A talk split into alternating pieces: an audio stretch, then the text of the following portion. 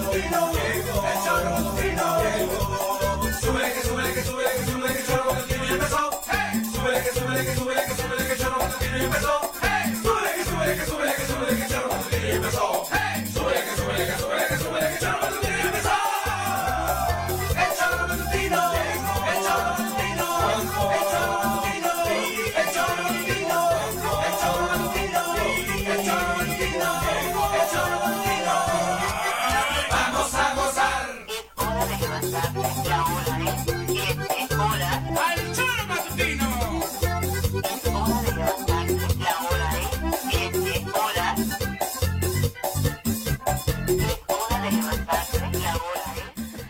Les va? Muy buenos días, queridas amigas y queridos amigos del Tesoro Matutino. Iniciamos semana muy felices por estar al lado de ustedes a través de la 103.7 de su FM. También porque ustedes nos reciben en el trayecto a las escuelas, al trabajo, a cualquier actividad que vayan a realizar esta mañana a través de su dispositivo móvil en el tesoromatutino.com, en radiodesafío.mx y obviamente también agradecemos a quienes lo hacen a través de las redes sociales ya actualizándose con todo lo ocurrido este fin de semana, por ahí checando qué hizo el ex en el estalqueo y demás, y de pronto si se topan con la transmisión del choro, mejor quédense acá, es, es algo más sano, por supuesto. Muchas gracias por arrancar con nosotros y por supuesto por compartir lo que serán las siguientes dos horas de programa en las que tenemos mucha información relacionada con lo acontecido, por supuesto, ayer en esta marcha encabezada por Andrés Manuel López Obrador del Ángel de la Independencia al Zócalo de la Ciudad de México, que duró en el trayecto cinco horas y posteriormente otra hora y media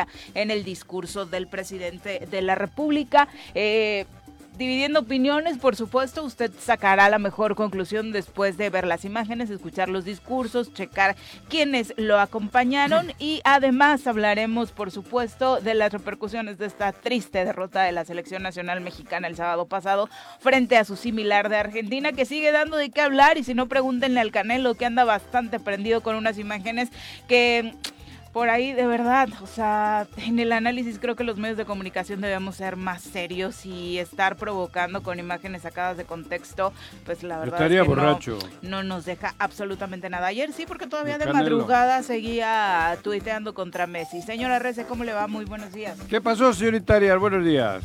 Aquí, ¿Qué tal tu fin de semana? Bien, la verdad, agradable, a gusto.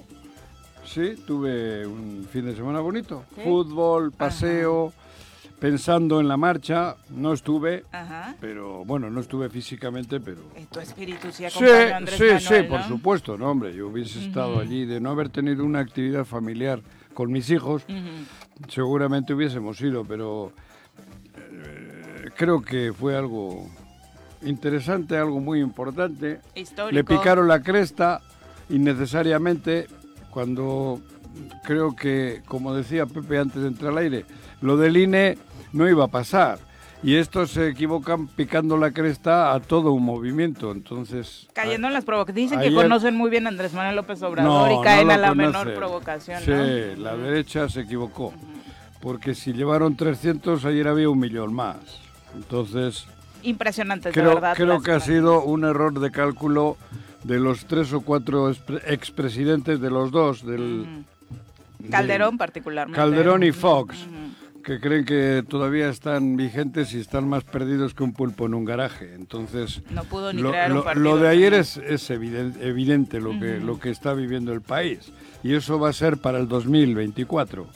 No cabe la más mínima duda. El Después de las imágenes de 2024 ayer, creo que la oposición debe repensar muy bien qué hará rumbo a 2024, porque las condiciones no. hoy refrendaron que sí era favorito este grupo encabezado por Morena, por eh, como líder moral Andrés Manuel López Obrador, pues más que nunca estarían perdidos. Hoy queda claro que si la elección hubiera sido este No, domingo, y el perdidos 24. y por goleada. Y el Eh, 24. Pepe, ¿cómo te va? Muy buenos días. Hola Viri, buenos días. Me parece que lo decíamos antes de entrar al aire. Andrés Manuel López Obrador vuelve a sus terrenos, vuelve donde Le está llevaron. fortalecido, vuelve a un estado eh, donde maneja perfectamente.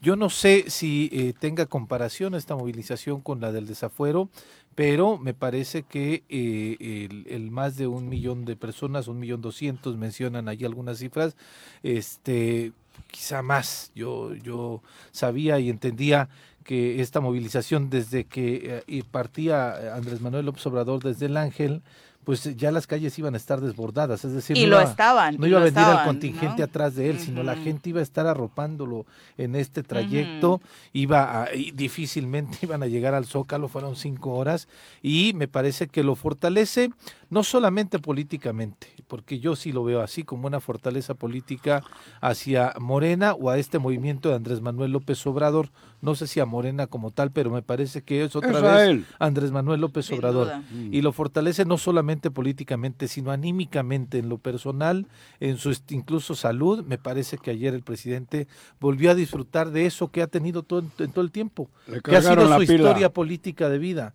estar de manera cercana a la gente, estar ahí con el contacto de la gente. Y sí, efectivamente hubo bastantes bastantes autobuses, sí efectivamente hubo gente que llegó. Bueno, ¿quién hoy en este, México en también de la oposición, Desde no del lado de Andrés Manuel se asuste por los autobuses? Tampoco es lo que decíamos No. hace rato con el tema del Canelo. O sea, no le Pero me muevan por ese lado porque gente- todo el mundo yo lo que digo es que hay gente culpable, ¿no? que pide. O sea, con Andrés Manuel, durante toda su vida política, había gente que llegaba a las oficinas del PRD para preguntar, oigan, yo quiero ir a acompañarlo, ¿cómo le puedo hacer? Van a sacar autobuses, Es distinto que es a- distinto, ¿no? Y hay quien no comparte la filosofía de Andrés Manuel de hacer la invitación tal vez y que sí obligó a personas, porque Desde también los hay, también. o sea, Bueno, tampoco joder. todo mundo Yo, yo en- yo claro, entiendo que ¿no? si hubo un millón doscientos mil, cien mil, incluyendo a Víctor Mercado y estos, que no mamen. que no mamen. Sí, Lo claro. envidias porque sí estuvo allá con el Víctor gobierno. Mercado y estos verlos ahí, es que yo es que haciendo una reflexión Vamos a presentar, interna ah pero presentamos sí, a a- presentar, sí, al a quien nos compañero camarada que está aquí con por favor. Ladies and gentlemen, llegó en esta esquina de la cabina del Zor Matutino el terror de Juan José Arrece, el amigo de todas las colonias de Cuernavaca, águila de nacimiento, merengue por adopción y vaquero por decisión, un político de altura. Él es Francisco Paco Santillán.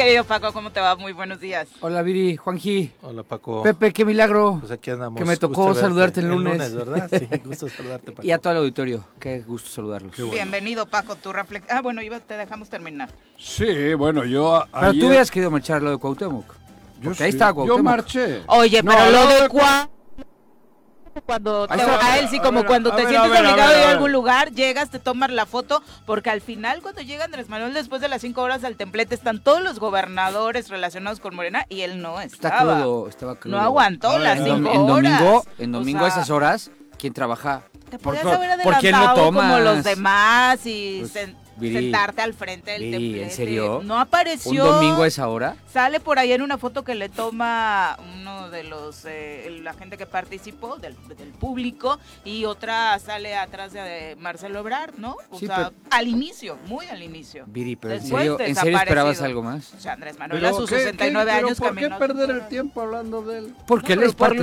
de la que- 4T. porque el No, señor es es Cuando queda tú, bien. no, no, discúlpame, No, no, pero ahí no, está no, él, no. ¿eh? Perdóname, aunque tú no quieras, tú no dices quién sí y quién no. Lo dice el presidente de ¿Y qué- México. qué está- qué y el presidente de? México, ¿Y qué el presidente de México ahora? ha dicho una y otra vez que Cuauhtémoc es parte de esa, de esa 4T. Es la 4T morelense, la que nos toca sufrir. No digo que No, la, yo no sufro. digo que la 4 no yo Yo uy, la 4T morelense no la sufro. No la- Yo, yo, yo disfruto la 4T. no, ¿no la sufres? No, ¿No? porque esa no es la 4T. No, no, no, es la 4T No, y así no, lo ha dicho el presidente. Es distinto. el presidente es- cada vez son- que viene a Morelos defiende a Cuauhtémoc monitos Blanco. que los tiene para. Entonces, ahorita que te escuchaba, ahorita que te escuchaba ¿Qué? decir, ¿Qué? hubiera- yo marché con el corazón allá, preguntaba, al lado de Cuauhtémoc. No, al lado de Cuauhtémoc yo no, marcho nunca. Este, yo pensé que sí, porque No, él yo es- no. Él es tú, quien- tú ya sé que vienes siempre con doble filo. No, no, no, doble filo, Pero es la tiene verdad. razón, Eh, Juan, ¿y que qué- aquí sí, ¿Pero ¿cómo qué lo acabo de decir? Había un millón doscientos mil, cien Y mil. yo, y yo difiero de que es un gran triunfo son del presidente. Te voy a decir por qué difiero. Porque el presidente ya triunfó. El presidente, su popularidad no ha bajado. Entonces- el presidente, o sea, o ¿Y sea qué? qué bueno que demuestre su poderío quiso enviar un electoral y mensaje así político. tal cual, Está bien, pero lo ¿Y qué lo necesitaba. había hecho? Ah, no, ¿Lo que necesitaba? no. Claro, ¿Por qué? porque, pues, joder, porque no le O sea, tocaron los huevos hace cuatro días o encuestas. qué. Ahí están las encuestas, ¿Qué? no La baja en encuesta su es la de ayer, la encuesta es la de ayer. Pero también la oposición la manipula, ¿no? Siempre dice que ya va en picada, Sí. no, que yo ya no. ¿Cómo Calderón y Peña estaban igual o mejor que él a estas alturas. Las últimas versiones de A la ver, oposición La jugará sentido, su ¿no? papel de tratar de desgastar la figura presidencial Y- porque y- ellos y quieren así- sentarse ahí. A ver, está claro que no, no lo han logrado. Pero es un Yo- mensaje doble, ¿no, Paco? No, es yo un creo, yo mensaje creo- doble para la oposición para decir, miren, aquí estamos fortalecidos, tenemos capacidad de movilización. Y el 2024 que eso se la pelan. Y también es un mensaje para su gente, Juanjo. Sí. Ah, sí. Porque la gente que vio, y, y- y- y eso es, es Mercado con la también, cuestión ¿no? de percepción. Claro. Ah, Es una Ahí cuestión de está. ¿Y la qué te iba a decir? Pues la gente que vio la marcha anterior dijo, ah, cabrón, la oposición está fuerte. Hoy la gente, y la misma gente en su movimiento dijo, acá nos tenemos que preocupar. Me parece que al que salgan otra vez de nueva cuenta en- a encontrarse entre sí, entre la gente que comparte con Andrés Manuel, entre la gente que lo acompaña, es un mensaje también al interior de que no hay que bajar los brazos, seguimos siendo muchos, Pero, pero, este, podemos estar ¿qué, en las qué- calles. qué genera- qué dato sólido te hace pensar que no está así la situación? Van a ganarlas. Por, bueno, Sí, el, año que, el año que viene yo creo que ganan una de dos, si no es que las dos. Ahí tengo mis dudas si ganan las dos. En ¿Cuál el tienes 24 van a refrendar la presidencia. Sí, Estado de México. Yo creo que está más difícil Coahuila que Domex. Pero una de dos ganan seguro. Y si no es que las dos. La, la- la popularidad del presidente no ha bajado un pelo. Un pelo no ha bajado. Y además van a ganar el 24. Sin, Entonces- sin- sin- por eso dije, o sea, Y se van a seguir yo creo, cambiando que, las yo, creo que, reglas. yo creo que fueron a, a echarse un paseo al No. a Paseo de la Reforma y al Zócalo. No, no, no. Un chorro de, de cuatro Ts morenistas, pero que también dio parte. A ver, a mí no me gustó ver la manera que trataron Ebrard, ¿eh? Es una, es una barbaridad. Sí, de pronto Es- le es- La no, no, le aventaron, escupieron, sí. le pegaron.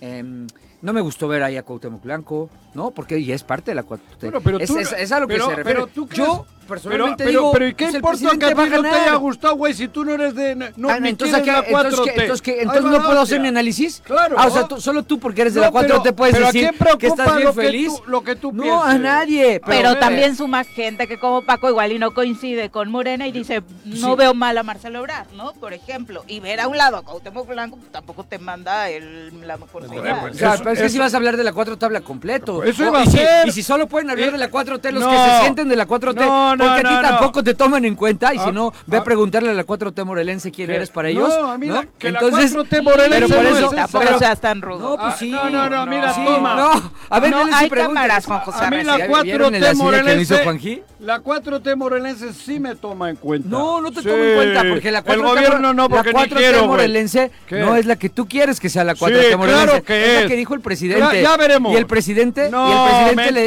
dijo a otros No, que se encargaran de la 4T presidente morelense. Tiene la 4T aquí y unos que le pueden servir para fortalecer lo que él quiere en ¿Y la qué no de son? Ah, Porque tú lo dices. porque también, no son. hablando de Morelos, hay imágenes de Mario Delgado levantándole la mano A a Rabín. Rabín, ¿no? Y bajo Con el grito de de gobernador, gobernador, gobernador. ¿no? También viajó en. Ángel. O sea, no, no con Mario Delgado. Con Encinas. También, con, Sí, con- ¿eh? que le estaban Le gritando gobernador, gobernador. Que nada me daría más gusto que algo así, ¿no? Pero. ¿A ti te daría gusto qué? que, que Juan Ángel fuera el candidato a gobernador. Lo he dicho públicamente, se lo ¿Que he dicho fuera él, qué? el candidato a gobernador de Morena, pero por supuesto, lo he dicho aquí, a- a- frente a No, él, no. sin A ti él, no, Juanji. a tus Por eso, a mí también. o sea, a ver, eh, o eh, sea, eh, nada pero me que- daría ¿quieres más que gane, que, que gane la 4T? ¿Quieres? ¿En Morelos? Es que va a ganar la 4T en No, no, Morelos. no, no, no, no. ¿Quieres que gane la 4T? Por su- No. ¿Sabes por qué sí? Ah, ah, bueno, porque eso. creo que los mejores gallos de Morelos, porque eh, enfrente el único gallo que podría hacer batalla lo está, me, lo, me lo están aislando, aunque no lo vea. Y es una persona a la que quiero profundamente y no va a ser él. Entonces, si es un Juan Ángel, si es un Rabín, ¿tú no querrías que ganara? Te estoy Votaría por no, ellos. yo- Votaría por ellos. Ah, bueno, va, va. Votaría. Va, va. Por primera vez votaría por Hablaremos Morena. más adelante. De acuerdo. ¿Qué, qué ibas a decir entonces, Juanji? No, eso Ojalá. ¿Cuál ¿eh? era la reflexión? Está Por grabado. eso quería que digas eso. Está grabado. No, no, Está- claro. si enfrente me pusieran a un Ángel García Yañez, me hacen pensar muchísimo, ¿no? ¿Qué, qué hago, no? No, no, no, pero eh. desafortunadamente creo que no va a ser así. Me da mucha tristeza, pero creo No, que no, no, no, no, ya. Entonces sigues pensando que la decisión se va a volcar a partir de un grupo cercano al gobernador. Por supuesto. Por supuesto. Y voy a ver a Juanji muy triste, ll- llorando, No, yo no. Ah, eh, no, mira, tratando de hacer su mejor esfuerzo. dedito. ¿Ya viste cuántas lleva Viri? Dos. Dos. Este, Porque yo, a mí, si lo va, voy a ver sufriendo, si pero va tu amigo Víctor Mercado, que entonces votarás por él también. Si va alguno de esos, Juanjo va a pedir el voto para otro. sí, quien sea, Y, y mi familia y yo voy a ir a votar sea, por otro. quien sea Por- del por otro lado, ¿Eh? quien sea el que sea del otro Por lado. otro. Yo voy a ir a votar por otro. Tú y yo sabemos que solo va a haber dos opciones reales. Voy a ir a votar. No, no, a mí no me líes. Si va Víctor Mercado Ok. o Ulises o uno del clan de Cuauhtémoc, Juanjo no va a ir a votar por él. Y voy a hacer campaña en contra. Ok. Como con Porque eso sería alta traición a la 4T y a mi a mis 66 años de ideología. Está temblando Ni la madre. 4T. Eso es lo que quería. No, pues ah, claro, tampoco, Está tembla- temblando. tampoco tem- temblaba Argüelles y tembló. Sí, pero no por ti, Juanji. No, no, por mí no. Yo puse mi granito de Tu- arena. Tu granito de sal. No, no, Es de arena. chiquito.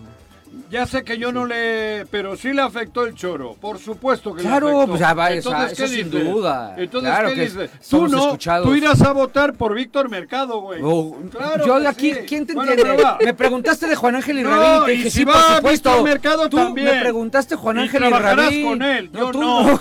Yo no.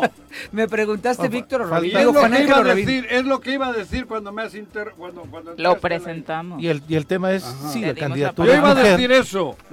Que después de 66 Acaba de, años, decir- de preguntarte algo. ver a, ver a esa gente en un grupo de izquierdas Sí va con la mujer. da chorrillo. Sí, es terrible. chorrillo. Víctor Mercado lo conozco, ha estado siempre con el pan, Yo, con el negocio. Es multimillonario pero tú votaste por de el pan manera en la pasada, No, ¿no? déjame, eh, déjame, ¿eh? Tú votaste por el pan en la pasada. ¿Por qué pan? Por el pan. Yo no voté por el pan. Entonces, ¿por quién votaste? Nunca he votado por el pan en mi vida. ¿No votaste por Irostegui? ¿No? Ah, ¿no votaste por Claro que Irostegui? no. Ah, yo pensé que sí. No, yo no. Ah, Yo no pensé- fui a votar. Pensé. Ni mi familia. Pero no, no, tuviera, no, no te bueno, dio pero gusto. a lo que vamos, ¿eh? ¿No te dio gusto? Pero Uriostegui. Claro. Uriostegui, Claro. No el pan. ¿Qué partido? El, u- no, no, no. es que es- ese es tu problema. No, tu el problema es que el tuyo, que tú cambias de partido cada dos Que- por tres. Yo no me sé militar no, uno. no, yo, mi- enséñame otra mi- militancia. mi- tú militas- Al, al día de hoy, tú vas- milito en Nueva y- y Alianza. en el no tengo otro y lo y en fundé. el. PRD, Porque trabajé en un gobierno y PRD. Ah, Ah, ¿Tú eras del PES entonces por cargarle el portafolio a Sanz? Yo nunca le he agarrado el portafolio a nadie. o, Eso es lo que o, eres del PAN porque Yo nunca he estado en el erario, o eras, o eras este, panista también con Sergio Estrada. Nunca he estado en el O erario. cuando te conviene eres del Ah, PRI. no, ay, ¿no? del PRI. Cuando, cuando te aparece algún prista amigo. No, Con a mí sí me... A, con a ver, Manuel a ver, Pongarrigós, si al choro le... priista. Si al choro le hacen convenio, Eso- yo ah, respeto ah, el convenio. ah, o sea, eso lo he dicho ¿y eso siempre. te vuelve prista? ¿Eh? ¿Eso te vuelve prista? No. Porque con Garrigós lo tenías. No. Sí. eh, Y a mí me volvió perredista A mí- trabajar no, en un tenía gobierno con con, el Graco. ayuntamiento de Cuernavaca. Y a mí me volvió Llevo años perredista trabajar en un convenio gobierno con con el Graco, ayuntamiento de pregunto. Cuernavaca, ¿No? cuidado. Ah, para que veas las diferencias y tus incongruencias. No, mis lo- incongruencias Sí, son sí, sí, sí, mangos. Yo trabajé- he estado en la nómina del Ah, gobierno, pero de yo me lo gané. Tú sí. Yo me lo gané en Y las urnas. de Yo me lo gané en las calles. Pero él a eso se dedica, Sí, Juanji. Y yo me lo gané con el Él voto a eso se popular. ¿eh? Y yo me lo gané con el voto de la gente. O sea, así como Paco a eso se dedica, el programa también ha recibido del Ayuntamiento de Cuernavaca desde que está al aire con todos los colores, ¿no? Creo que en este punto los dos tienen razón. Pero bueno, yo llegando al centro me parece que sí, en el 2024 en Morelos tendremos dos opciones. Si se consolida realmente esta opción de la alianza que apenas ya vimos a los dirigentes del PAN, del PRI y del PRD juntos, ¿no? Que este fin de semana, ayer tuvieron alguna reunión también. No, No, no, de no, momento no, no. no, camina aparte y lo ha dejado muy me claro parece que son dos Movimiento bloques importantes, sí. ¿no? Este bloque Para de mí partidos no, para mí el políticos bloque y importante Morena. va a ser quien lleve a la persona importante. Ah, Porque ojalá. el bloque, si van por ese grupo que tú has dicho, Pepito el de los palotes, Sí, no, ¿para qué? ¿para qué? Por Sí, sí, eso. sí, desde lo tendrán que Depende- encontrar un buen perfil, Claro, ¿no? depende quién vaya al Y frente. Movimiento Ciudadano Por eso- veremos si se consolida como una alternativa distinta a la gente, también dependiendo a quienes lleven. ¿no? Y si Claro. no, y si Que en eventualmente... esta elección anterior sí tuvo un crecimiento importante, incluso más allá del Por eso, PRD, que perdió de- registro, y y, que del mismo PRI, ¿no? Hablamos de Morena. MC va en Sí. tercer lugar. MC Es la tercera fuerza política en el estado, ¿no? sí, claro. Sí, sí, sí. Lejos de Morena. Sí, todavía Sí, no, no, para competir. lejos, lejos, lejos. sí, Pero claro, Morena sí. se debilita Porque el PAN también si va Víctor. Mercado. Yo también creo. Al eso. 100. Se debilita al, al 50%, Y por si- lo menos. Y si fuera su opción de mujer que ellos traen. Digo, porque también cabe la posibilidad, Juanjo, de que hay aquí menos. pueda haber mujer. hay ¿no? menos. Menos. la veíamos Es que en esta lista, me Abruptamente que se es la- debilita Morena en Morelos con Víctor Es que tú Mercado estás o Ulises. obsesionado con Víctor Yo Mercado, no estoy pero yo soy de la idea de, de Pepe. El Ahí va, Moreno, pero el Morelos, opina es- lo que el. Morelos creo que va a ser Tú di que viva Víctor Mercado, no, a mí no, yo no he dicho eso para ¿Por qué nada. digo, No pongas palabras en mi boca. No, pero tú- yo lo que sí te digo ¿Por qué es que dices que me obsesiono? lo que sí te digo es que Yo digo lo porque que- lo, mencionas, lo mencionas siete veces Pues claro que sí, porque intentaré que no sea. yo, intentaré no que no pero sea. todavía porque vas llegas a tu rancho Yo prefiero yo muera quiero un Víctor hombre Mercado progresista, y- una y- mujer progresista, no, y, no, y- no y un no, y no oportunista. eres, y no eres capaz de, de decir, ¿Qué? por, o sea, ¿por qué, ¿Por qué el qué? presidente de México es el que ha creado esta situación en Morelos? Este Eso es monstruo. distinto. Esa es tu incongruencia. No, incongruencia lado- sería si yo es Viva 4T y seguiría al presidente lado- hasta en eso. No. Yo en eso no le voy a seguir. Pues el Por Morelos no, yo no le sigo a Andrés Manuel. El presidente es el que ha solapado a Cuauhtémoc, ¿qué? ¿Eh? Dile, Bueno, hay que decirlo con toda... Es- ah, es- ahí sí. Claro. Ahí sí se vale. Ahí, Claro. ahí no es bronca No, pero mía, no es él. mío. Pero viva... More- no, en Morelos O sea, no. Que Morelos tiene no. que haber una Ah, tiene que haber un cerrazón en la congruencia, Juanji, en algún Bueno, momento, yo- yo- ¿no? tú- en algún momento tienes que encontrar tu congruencia, ¿no? Yo cuido la mía. o sea, Yo estoy Eh, con la 4T y si Andrés Manuel considera que este tiene que ser una, herramienta para lo que quiere lograr, es su pedo. Pero en Morelos no. En Sí, la- Morelos tiene que haber gente decente. Si la decisión se Gente basa... decente. Y ninguno de ellos yo lo considero decente. No sé si sean o no. Ninguno yo de no. ellos quiénes. Para que Ulises, haga- ah, ok. Cuauhtémoc y Víctor Mercado.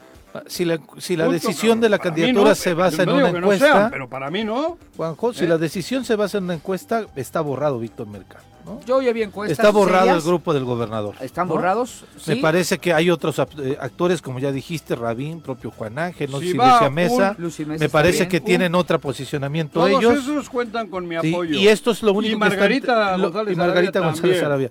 Eh, y lo único que ellos Si tienen van, ahorita si no- es un liderazgo eh, superficial, es un liderazgo, lo pongo entre comillas en todo momento, cuando digo liderazgo lo que tienen ellos es, es un liderazgo falso, Lo que tienen porque lo que están control haciendo es el control de la nómina, Y es además- el control de poder manejar y amenazar a la gente, joder. es el, viste una lista, Un son, viste una el lista, de- les dieron ¿Eh? el numerito de cuánta gente tenía que llevar Pero, por ¿sí municipio, y hasta alcaldes de- del- de- del panel de Zacate- pero ¿crees en esa Zapata, o sea, a mí me ¿no? costaba trabajo creerla de que a ver, vamos a sacar a la obsesión de Juan G. Víctor Mercado. No, ¿Tú no, no, no, no, eh, en la no es mi obsesión, Víctor dirigirse Mercado. directamente con Eh, Sandra Naya y el teléfono de Sandra Naya?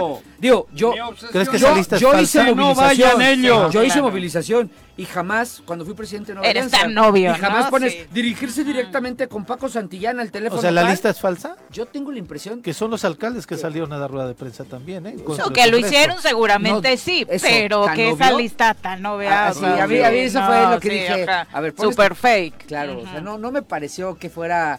Eh, no sería una desmentida. No era obvio lo que hizo el ¿no? alcalde Su de Cuautla. ¿o Su liderazgo Sí. son así como, Joder. como Es tú que no estamos diciendo que que, no lo pudieron hecho, haber hecho, sino que situaciones de estas cosas de manipular Y- a través de diseños siquiera- chafas y demás, y- como lo que está sucediendo con lo de la playa de Messi, de pronto es así como de por Dios, ¿no? O sea, pe- pero. Bueno, a- a la- la- una de las empresas, que la mayor, la de Pullman aquí, le rentaron 40 autobuses y se los pagaron. ¿Alguien se los pagó? ¿Quién?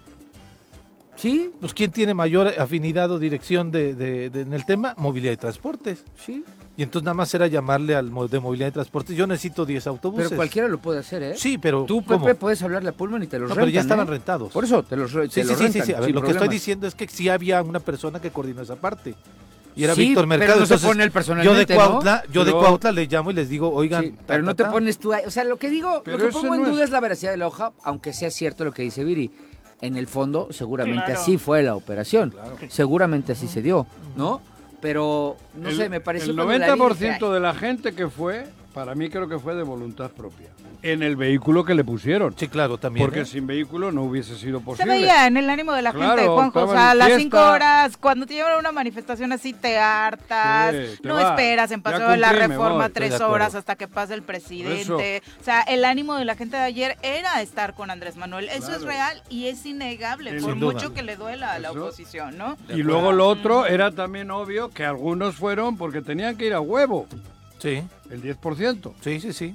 Un 10% o menos, ¿eh?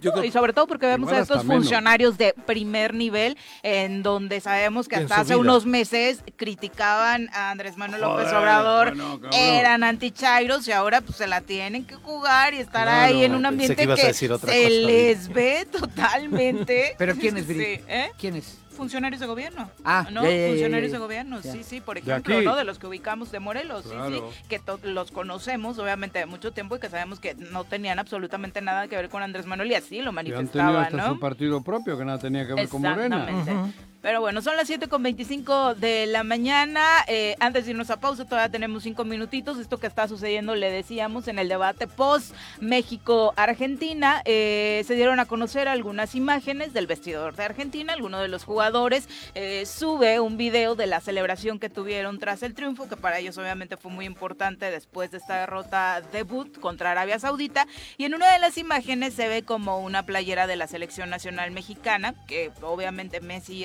habría intercambiado, aunque eh, está frente al lugar donde se sienta Messi, él está cantando, brincando con sus compañeros, de pronto en uno de los movimientos se ve como eh, su pie alcanza a tocar precisamente la playera, se ha vuelto, porque obviamente lo que conocimos fueron capturas de pantalla del video, eh, donde da la impresión de que el movimiento es de Messi pateando la playera.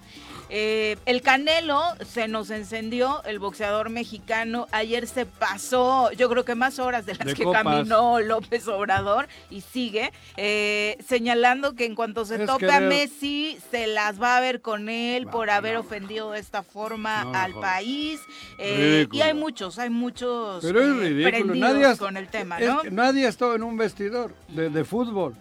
Yo Es no. lo más natural del Nunca mundo. estado en un, No. vestidor. O sea, bueno, así de ese nivel no. llegan, la cáscara. No, pero bueno, conocemos También imágenes de, los vestidores. Pero no, bueno, conocemos bueno, imágenes es de los vestidores. a nadie se le ha podido ocurrir pensar que Messi patea la playera. A nadie. Conociendo a Messi. Conociendo No, la trayectoria de Messi, por ejemplo, ¿no? en- con, a Ah, no sé, hay otras jugadoras de la selección argentina No, que si yo lo pondría en duda, bien, ¿eh? cabrón. Sí. Está, joder. Sí, Sí, pero... Llegan al vestidor, se quitan la ropa, está, y la dejan siempre en el piso enfrente. Joder, cabrón. Es que hacer un- una, una historia de Pero esto. pues es que el Canelo no sabe de fútbol. no, o sea, el Canelo no, sabe, o sabe de mu- mucho para estar otra vez vigente en alguna. Porque es una verdadera pendejada lo que ha hecho. Tú sabes, tú sabes que el Canelo es ¿Qué? el deportista que más dinero ingresa. Ah, sí. eh, o sea, el, el- el deportista más rico, Sí, cuestión más de rico lana, no la de historia. cifra, ¿no? ¿eh? O sea, no, no, no, no, no es un tema por ahí. de- Bueno, y además está Pero ya igual el planeando sus cerebro peleas. no equivale a su cuenta bancaria. O igual, o Obviamente igual, o no. igual como muchos mexicanos estamos calientes porque Nah, entendemos- nadie ha pensado eso más que él, hombre. No, y los medios Porque y las no lo cuentas vimos. estas Es que que sí hay algunos Porque manipularon. luego le- por eso, Espérame. porque O sea, les interesa. Espérame, Juan, sí, yo, yo, yo, la verdad es que El- le muchas- interesan los likes. Ya hablando de que hasta, fútbol. que hasta desvían la Es- es- atención para no cargarle leña a la a selección, la, ¿eh? a la selección, a, De la- lo a que lo que pasó. realmente Sí, tiene. pero- ¿Quién pateó a la, a la- ¿Quién está pateando la playera? No, y que no es la bandera, cuidado. Ah, eh. sí, además. Claro, que porque no me también, equivoquen, sí. ¿eh? Sí, sí, la sí. Playera de fútbol nada No, tiene no que ver con la bandera bandera. del país, ¿eh? Pero ya es el mayor mancillador de nuestra historia de Sí, México, güey, no Messi. me jodas. Sí. Cuando No. quienes la mancillaron en la cancha, como decía Juan, fueron los que jugadores. jugaron. los jugadores. O sea, Los- ahí, ahí fueron los el que el que fue a pedirle el, el intercambio. A mí eso, a mí eso, o sea, pensar, Messi, ponerme en la mente el jugador mexicano que después de la tercera derrota en mundiales contra Argentina, de la calentura con la que se vio este partido, Te y vas y ya. Messi, me cambias tu playera, o sea, no son fans, señores, o sea, lo que sucedió en el Pumas Barcelona, claro, de la gente forma, la gente de Pumas formada para tomarse, no, no me da, ver, eso sí me da Pero vergüenza, bueno, A mí mucho. de verdad. Desviar O sea, la no, atención no de algo imagino. que es un, un- Pero un- no desvía la atención. mal. No, joder, No ¿cómo? desvía la atención. ¿Cómo que no desvía la atención? Fue un momento ¿De qué hemos Twitter, estado hablando? a ver, De a De Canelo y de la tontería que Bueno, el fin de semana, sí, el fin de semana sí les Pero- fue muy pero mal a los Nadie seleccionados. quita de la cabeza que México es Claro, una decepción total, claro. es Pero una no es- frustración total, la pero- selección es terrible. Pero Es el tema terrible. es como el país, por Pero- eso se necesita una 4T también, ¿eh? Ahí también se necesita una 4T, ¿eh? Ah, Y- un y cambio radical en el Y fútbol es un mexicano. decir, Mientras hagamos lo mismo, no vas a. Sí. Pues. Es un rollo. Una transformación. Pero una, transformación. Una transformación. Da coraje pensar, pensar que vamos a llegar al mundial en casa con este ridículo que ¿Eh? Y sin haber formado una generación para. Pero, ese es el problema. Pero aunque vamos a llegar. con todos Pero llegas, llegas al mundial en casa. ¿eh? miércoles califica y ya se nos ha olvidado. No, claro que sí. Y el problema es de fondo. No, porque va Francia después. O sea, y vas a haber ganado un partido. Si se diera ese milagro milagro, ¿eh? además. Porque, ¿eh? Pero el miércoles. No, no, y que Francia te meta siete goles, sí, pues ahí va a estar bien feo. Le mete cuatro Arabia. No, Cali, no va a eh, pasar pero eso. Pero déjame que me haga mi chaquetita no, mental. No, no, te la El hagas, jueves. No va a pasar eso estamos todos olvidándonos en el ángel. de que en el ángel Así nos manipulan. Esa es la verdadera tragedia para mí. Bueno, sacamos la casta y sí se pudo y demás. El deporte, claro. el deporte es eso, ¿eh? Claro. Tema en el que caemos todos. El tema en el, que caemos todos. No, el deporte no es eso. El deporte, es no es manipulación partido. a un pueblo. No, no, no, pero la emoción sí, Juanjo. si ganamos contra Arabia, por supuesto que nos vamos a poner felices. Ahora me dicen que no van a celebrar. Por Dios, tampoco vengan acá con falsedades. Por supuesto que si le ganamos a Arabia, yo voy a celebrar. Ganarle Arabia. Y no voy a dejar de decir lo que el Tata, pero me va a dar gusto que le gane la selección Arabia. Y ganarla, y todo, yo tengo esperanza y ganas de que le ganen Arabia. Pero, pero ganar la Arabia no va a eliminar la corrupción que hay detrás de nuestro claro. ¿Y cómo Ni lo nos va a hacer olvidar que llegas al Mundial en tu casa llegas al Mundial en tu casa con una generación terrible. Cuando teníamos la esperanza de que vienen a México y Estados Unidos. Ahora sí, los estadios. Ahora sí, los estadios, prepárense, ¿eh? ¿No? Entonces, y, y ves y ves para atrás y dices, ¿y con qué chingados? Eso es parte de la, del, ¿No? del, del pues problema es que le quitaron el país. proceso a muchos. Estamos, ¿No? podemos separar esto que se está viviendo en el fútbol del es país. Es un reflejo total y absoluto. A eso quiero ir. Pero, mientras, pero nada más en México, ¿eh? Porque, o sea, porque si no pues, pues, tendrías que ver a Argentina o tendrías que ver a Brasil. Pero yo quiero estar hablando de eso, güey. o sea, es que no es que no mezcles política con gobierno, o sea, no lo no lo no lo vincules, porque ¿Cómo que no yo lo te podría decir de países con gobiernos Pero a mí que me importa los países que vas a hablar tú. Estructuras deportivas. Yo estoy hablando de México hace 40 años. Pero en tiempos recientes no te parece que se iba de la mano, Paco. Hablando, por ejemplo, del fútbol, a ver. Y en Argentina, por ejemplo, el apoyo al deporte es positivo. ¿Sí? Y en muchos deportes muchos. a los argentinos les va En, muchos, no solamente en, el fútbol. Y en el fútbol criticamos nuestra liga, la formación y demás, y muchos dicen, es que ve el nivel de la liga argentina. Si algo no ha perdido la liga argentina es la formación de jugadores. Claro. Y eso puede ser de manera natural, pero la formación está ahí. Es y y puede, ser una liga violenta, puede ser una liga menos competitiva, sí, pero porque sus jugadores se van a los 17 años. ¿Quiénes son... los equipos más famosos en el mundo de Latinoamérica? Boca y River. Boca y River. Boca y River. Y luego alguno de Brasil. Y luego sí, alguno de Uruguay. Pero Boca, el América. El América. Pero ¿eh? Boca y River. Boca y River. Boca y River. Punto y aparte, ¿eh? Punto y aparte, por claro.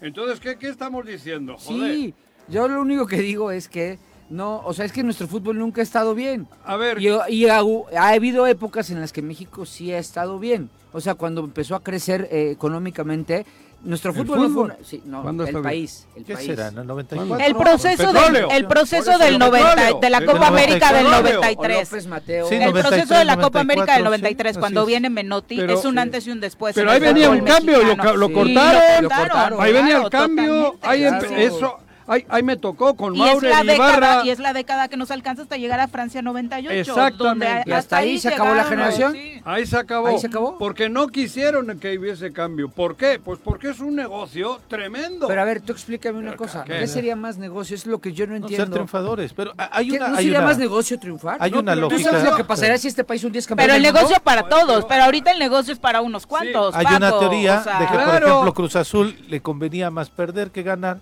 porque la gente seguía hablando de Cruz Azul y la marca era la venta del cemento. No, bueno, ahí el negocio fue para bueno, Billy Álvarez, pero, es el punto. O sea, ahí sí, el negocio fue negocio para Billy Álvarez sí, porque vendió partidos. y eso... es el negocio del sí, fútbol mexicano. También, es, el, es, el, mismo.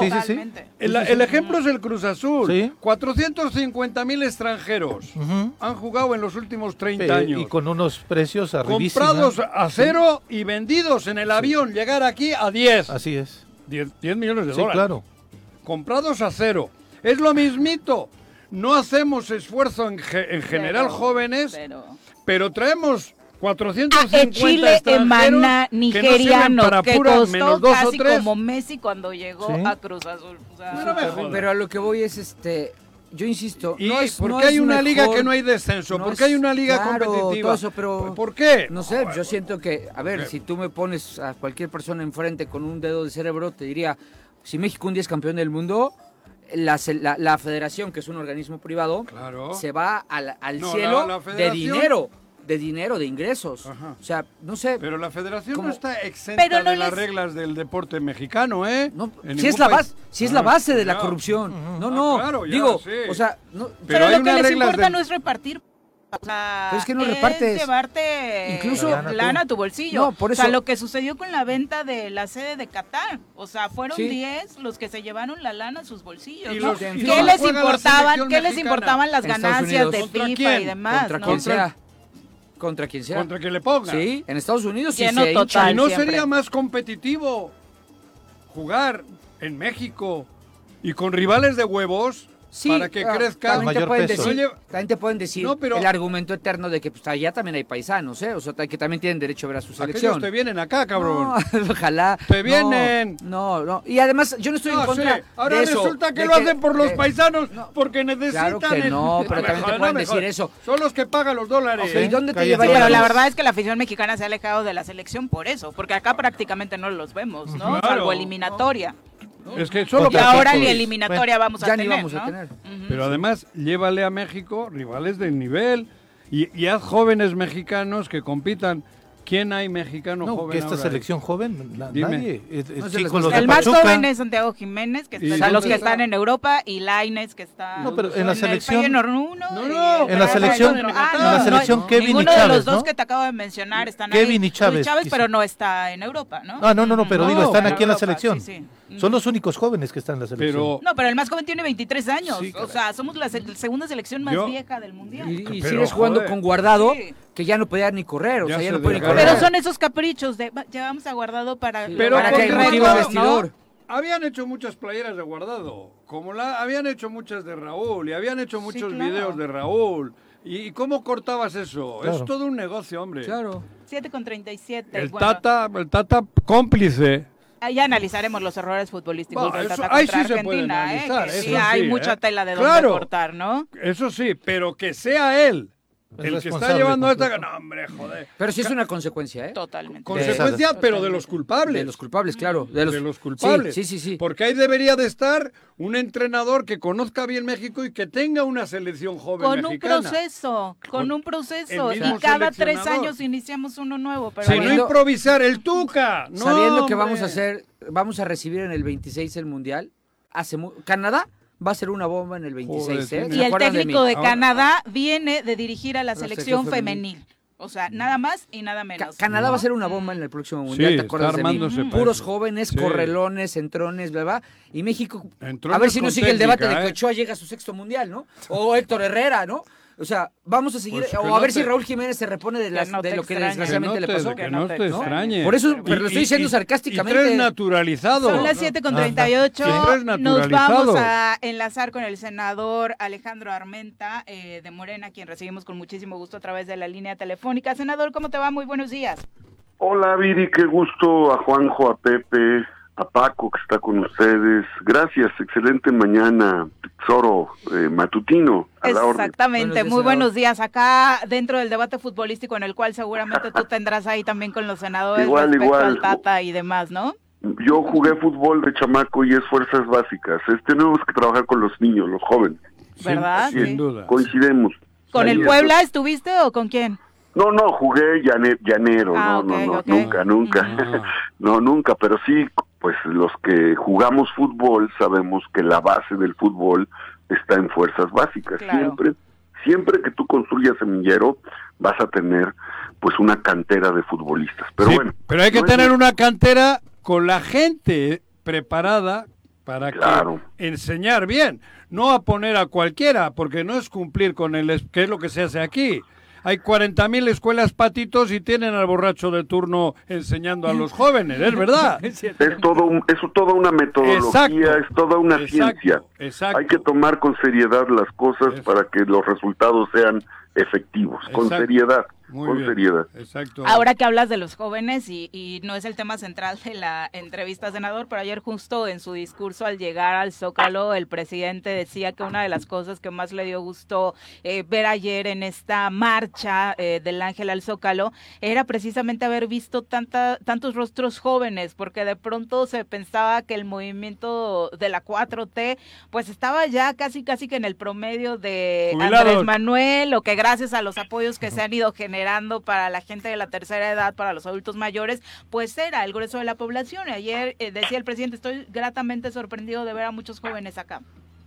Sí, caminamos, ¿eh? me consta y doy Ujú. testimonio porque ahí estuvimos y efectivamente familias enteras, muchos, muchos jóvenes. Es la rebeldía, eh, es, es el gobierno de la rebeldía, lo digo en buen, buen sentido porque, porque participo en él. Es el gobierno de la rebeldía contra las empresas mineras, es el gobierno de la rebeldía contra los bancos, bancos que en México no pagaban impuestos hasta el 2020. Tú y yo pagamos impuestos. Todos los que nos escuchan pagan impuestos. Las empresas que les contratan promocionales a ustedes pagan impuestos, el IVA, el impuesto sobre la renta, el impuesto sobre la nómina, el predial a nivel local, pagamos impuestos. Porque los bancos y los corporativos globales no pagaban impuestos, pero además en el viejo régimen que se que se eh, por eso digo es el gobierno de la rebeldía y, y social correcta, por eso los chavos jalan, porque es el gobierno que evitó la condonación de impuestos. Eh, le condonaban impuestos a esas grandes empresas, a esos grandes bancos, pero no no le no le eh, no le condonaban impuestos a los micro, pequeños, medianos empresarios, que son los que generan los el 80% de los empleos en nuestro en nuestro país. Es el gobierno de la rebeldía ante el capital internacional, porque qué vergüenza ser el cuarto país productor de petróleo, haber sido el, hoy ser el décimo país productor de petróleo, vergüenza nacional estar comprando gasolina. No, no, no cabe, en la cabeza racional de una persona no puede caber ser el décimo país productor de petróleo del planeta y estar importando derivados de la petroquímica básica secundaria, que no es gasolina, no solo es gasolina, se produce todo lo que está a nuestro alrededor, con lo que convivimos diariamente para nuestras tareas económicas, familiares, eh, sociales, está hecho con petróleo o está hecho o estará hecho con litio. Entonces no cabe. Esa es la parte en la que eh, millones de jóvenes que aman a su país eh, están con el presidente de la República por atreverse a sacudir, por regresar el país a México. Sabemos cuánto oro, plata, zinc, cobre sale de México desde hace 50, 60 años. Sabemos todo lo que se ha eh, aprovechado en materias primas para otras naciones sin que tenga un aprovechamiento México. Sabemos cuánto pagamos de, de servicio de la deuda externa monstruosa al año, 700 mil millones de pesos. Entonces, ese es atreverse, este es el gobierno que se ha atrevido a enfrentarse al poder económico global. No estoy en, no, so- no estoy en contra de la empresa, ¿eh? de la- soy soy promotor de la libre empresa. De hecho, yo tengo una empresa que se dedica a la producción de nuez de Castilla Mm, y derivados de la nuez de Castilla, pero eh, no estoy en contra, estoy en contra del abuso. Y por eso estamos con la 4T, estamos con el presidente Andrés Manuel López Obrador. Senador, dijeron que, esta marcha es la marcha del odio, es la marcha de la venganza, es la marcha de Andrés Manuel contra algún sector de los mexicanos. ¿Es eso lo que los movió a salir ayer? No, Marcas, no, no, no, nadie, nadie está en contra de nadie. Nosotros estamos a favor de México. Estamos a favor de México. Estamos en contra del abuso. Estamos en contra de que vean a nuestro país como una nación a la que, la que no tiene derecho a, a desarrollarse. Y te lo digo porque, eh, Viri, yo me enfrenté durante dos años a voces que decían, ¿por qué litio? No, dejen que los chinos se hagan cargo. ¿Por qué litio? No, que Canadá desarrolle litio en México. No le entregaron una sola concesión de litio a México, la tenían extranjeros el 100%. Logramos recuperar el litio. Estamos en contra de ellos, sí, de esas voces que dicen que no tenemos la capacidad para desarrollar la industria del litio. Si eso hubiera sido, pues simplemente eh, Lázaro Cárdenas no hubiera desarrollado la industria petrolera de nuestro país. No avanzamos más por la corrupción, no avanzamos más. Hoy eh, la India está construyendo una refinería más. China tiene 170 refinerías, Estados Unidos tiene 140 refinerías y es un escándalo en México porque tenemos Deer Park y porque hicimos dos bocas. Hicimos por qué? Pues hicimos nosotros porque se está haciendo con nuestros impuestos o de dónde sale el dinero para construir dos bocas. Así es que no es la, la no es la marcha del odio, fue una marcha respetuosa, eh, fue una marcha a la misma que tienen derecho todos. Yo lo personal como presidente del Senado, eh, Viri, Juanjo, Pepe, Paco, audiencia, nosotros respetamos las expresiones. En México, eh, por lo menos en el Senado hay, hay dos, tres manifestaciones al día durante los siete días de la semana, en promedio. Y todas las manifestaciones que expresen un sentimiento en México son válidas. Libertad de expresión, democracia.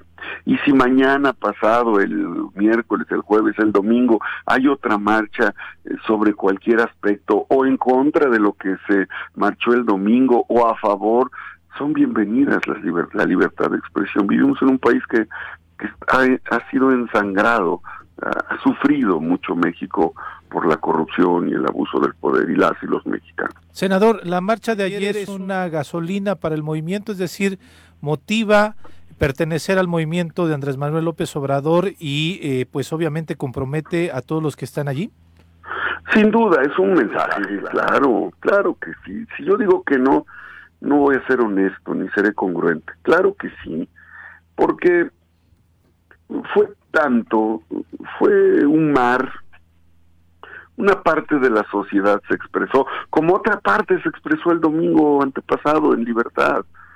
Y esa parte de la sociedad dice, adelante, hay que seguir con México. Oye, es un gobierno que tiene errores, sí, es un gobierno que tiene problemas, sí, pero es un gobierno que ama México, porque amar a México significa que tú puedas ejercer tus libertades, que los mexicanos, los micro, pequeños, medianos empresarios tengan oportunidades igual que las grandes empresas. Se ama México, sí, porque nosotros pagamos impuestos y ¿por qué los bancos no deben de pagar impuestos? ¿Quién defiende a los bancos? Ah, pero cuando los senadores queremos eh, bajar las comisiones bancarias, se cae la bolsa de valores. Se cayó la bolsa de valores cuando intentamos disminuir las comisiones bancarias. Es brutal lo que ganan los bancos en México en contra de los micro, pequeños, medianos empresarios. ¿Qué banco le presta a un pequeño empresario dinero? Le prestan a los gobiernos por la nómina, le prestan a, la- a las instituciones privadas corporativas por la nómina, pero no le prestan, no le prestan a una industria agrícola, no le prestan a una industria ganadera para que desarrolle la, eh, la producción lechera, no le prestan a los jamaiqueros, no le prestan a los taxistas para que hagan la renovación de sus unidades de transporte. Los bancos en México son las instituciones más leoninas del planeta del planeta. Llegan a cobrar comisiones hasta en un 70% al año, mientras en otros países por los mismos servicios cobran el 20%. Así es que no es contra México, no es de México contra México. Nuestra lucha en la cuarta, cuarto, trans- cuarta transformación es por la justicia, es porque las y los mexicanos tengamos mejores oportunidades y porque México aproveche sus recursos naturales. ¿Por qué la riqueza nacional la tienen que aprovechar otras naciones? Comercio con otras naciones, sí. Saqueo entre otras naciones, con otras naciones, no. Eso es lo que queremos en México y eso es lo que representamos en la cuarta transformación, en Morena, en el Senado, así lo entendemos. Y pues claro que es una, claro que es un, un momento, fue un momento muy importante para los que estamos con la 4T. Finalmente, uno de los temas que provocó de alguna u otra forma todo esto fue la discusión sobre la reforma electoral, senador. Eh, ¿Realmente eh, buscarán que se aprueben estos últimos puntos que se que envió el presidente de la República? Bueno, hay, hay una primera iniciativa que está en Cámara de Diputados y que al parecer esa no va a pasar. Esa no va a pasar, porque hay reformas que requieren dos terceras partes y, y otros partidos ajenos a Morena dijeron que no apoyarán. Y el presidente, tengo entendido, ha presentado una nueva propuesta en leyes secundarias. Los diputados la tienen, vamos a dejar que ellos hagan su trabajo y nosotros estaremos atentos para que eh, cualquier iniciativa, y más en estas que se refieren a los temas electorales, debemos ser muy cuidadosos y debemos de asegurar que todas las voces se escuchen. Eh, nosotros apoyamos al presidente, desde luego, sin duda, incondicionalmente en términos ideológicos. Y legislativamente tenemos que hacer nuestro trabajo y nuestro trabajo implica analizar, revisar, asegurar que las cosas se hagan bien y que tenga la voz de todos, porque eh, una ley es de carácter general y de carácter nacional. Y necesitamos también que la ley tenga eh, consistencia jurídica. Si no tiene consistencia jurídica, eh, una iniciativa, no me refiero a esta, la que sea, pues la Corte en ocasiones actúa a veces apegada a la ley y a veces apegado a los intereses del viejo del viejo régimen todavía apoyando a las empresas como sucedió con el tema de las empresas fantasmas hace unos días pero bueno ese es otro ese es otro tema pero eh, si nosotros no cuidamos o más bien si si nuestro trabajo legislativo tiene deficiencias cognoscitivas en el ámbito jurídico eh, la corte podría por inconsistencia constitucional, eh, corregirnos. Entonces tenemos que ser muy cuidadosos, a eso me refiero, cuidadosos. ¿El INE qué significa en estos momentos para el país, senador? El INE es una institución, es un órgano autónomo que regula los procesos electorales, pero el INE es una institución eh, de élite que tiene una burocracia que vive privilegiadamente y que es muy costoso para nuestro país el proceso democrático. Hay cosas positivas, yo sí vería cosas positivas en el ente autónomo, en la institución.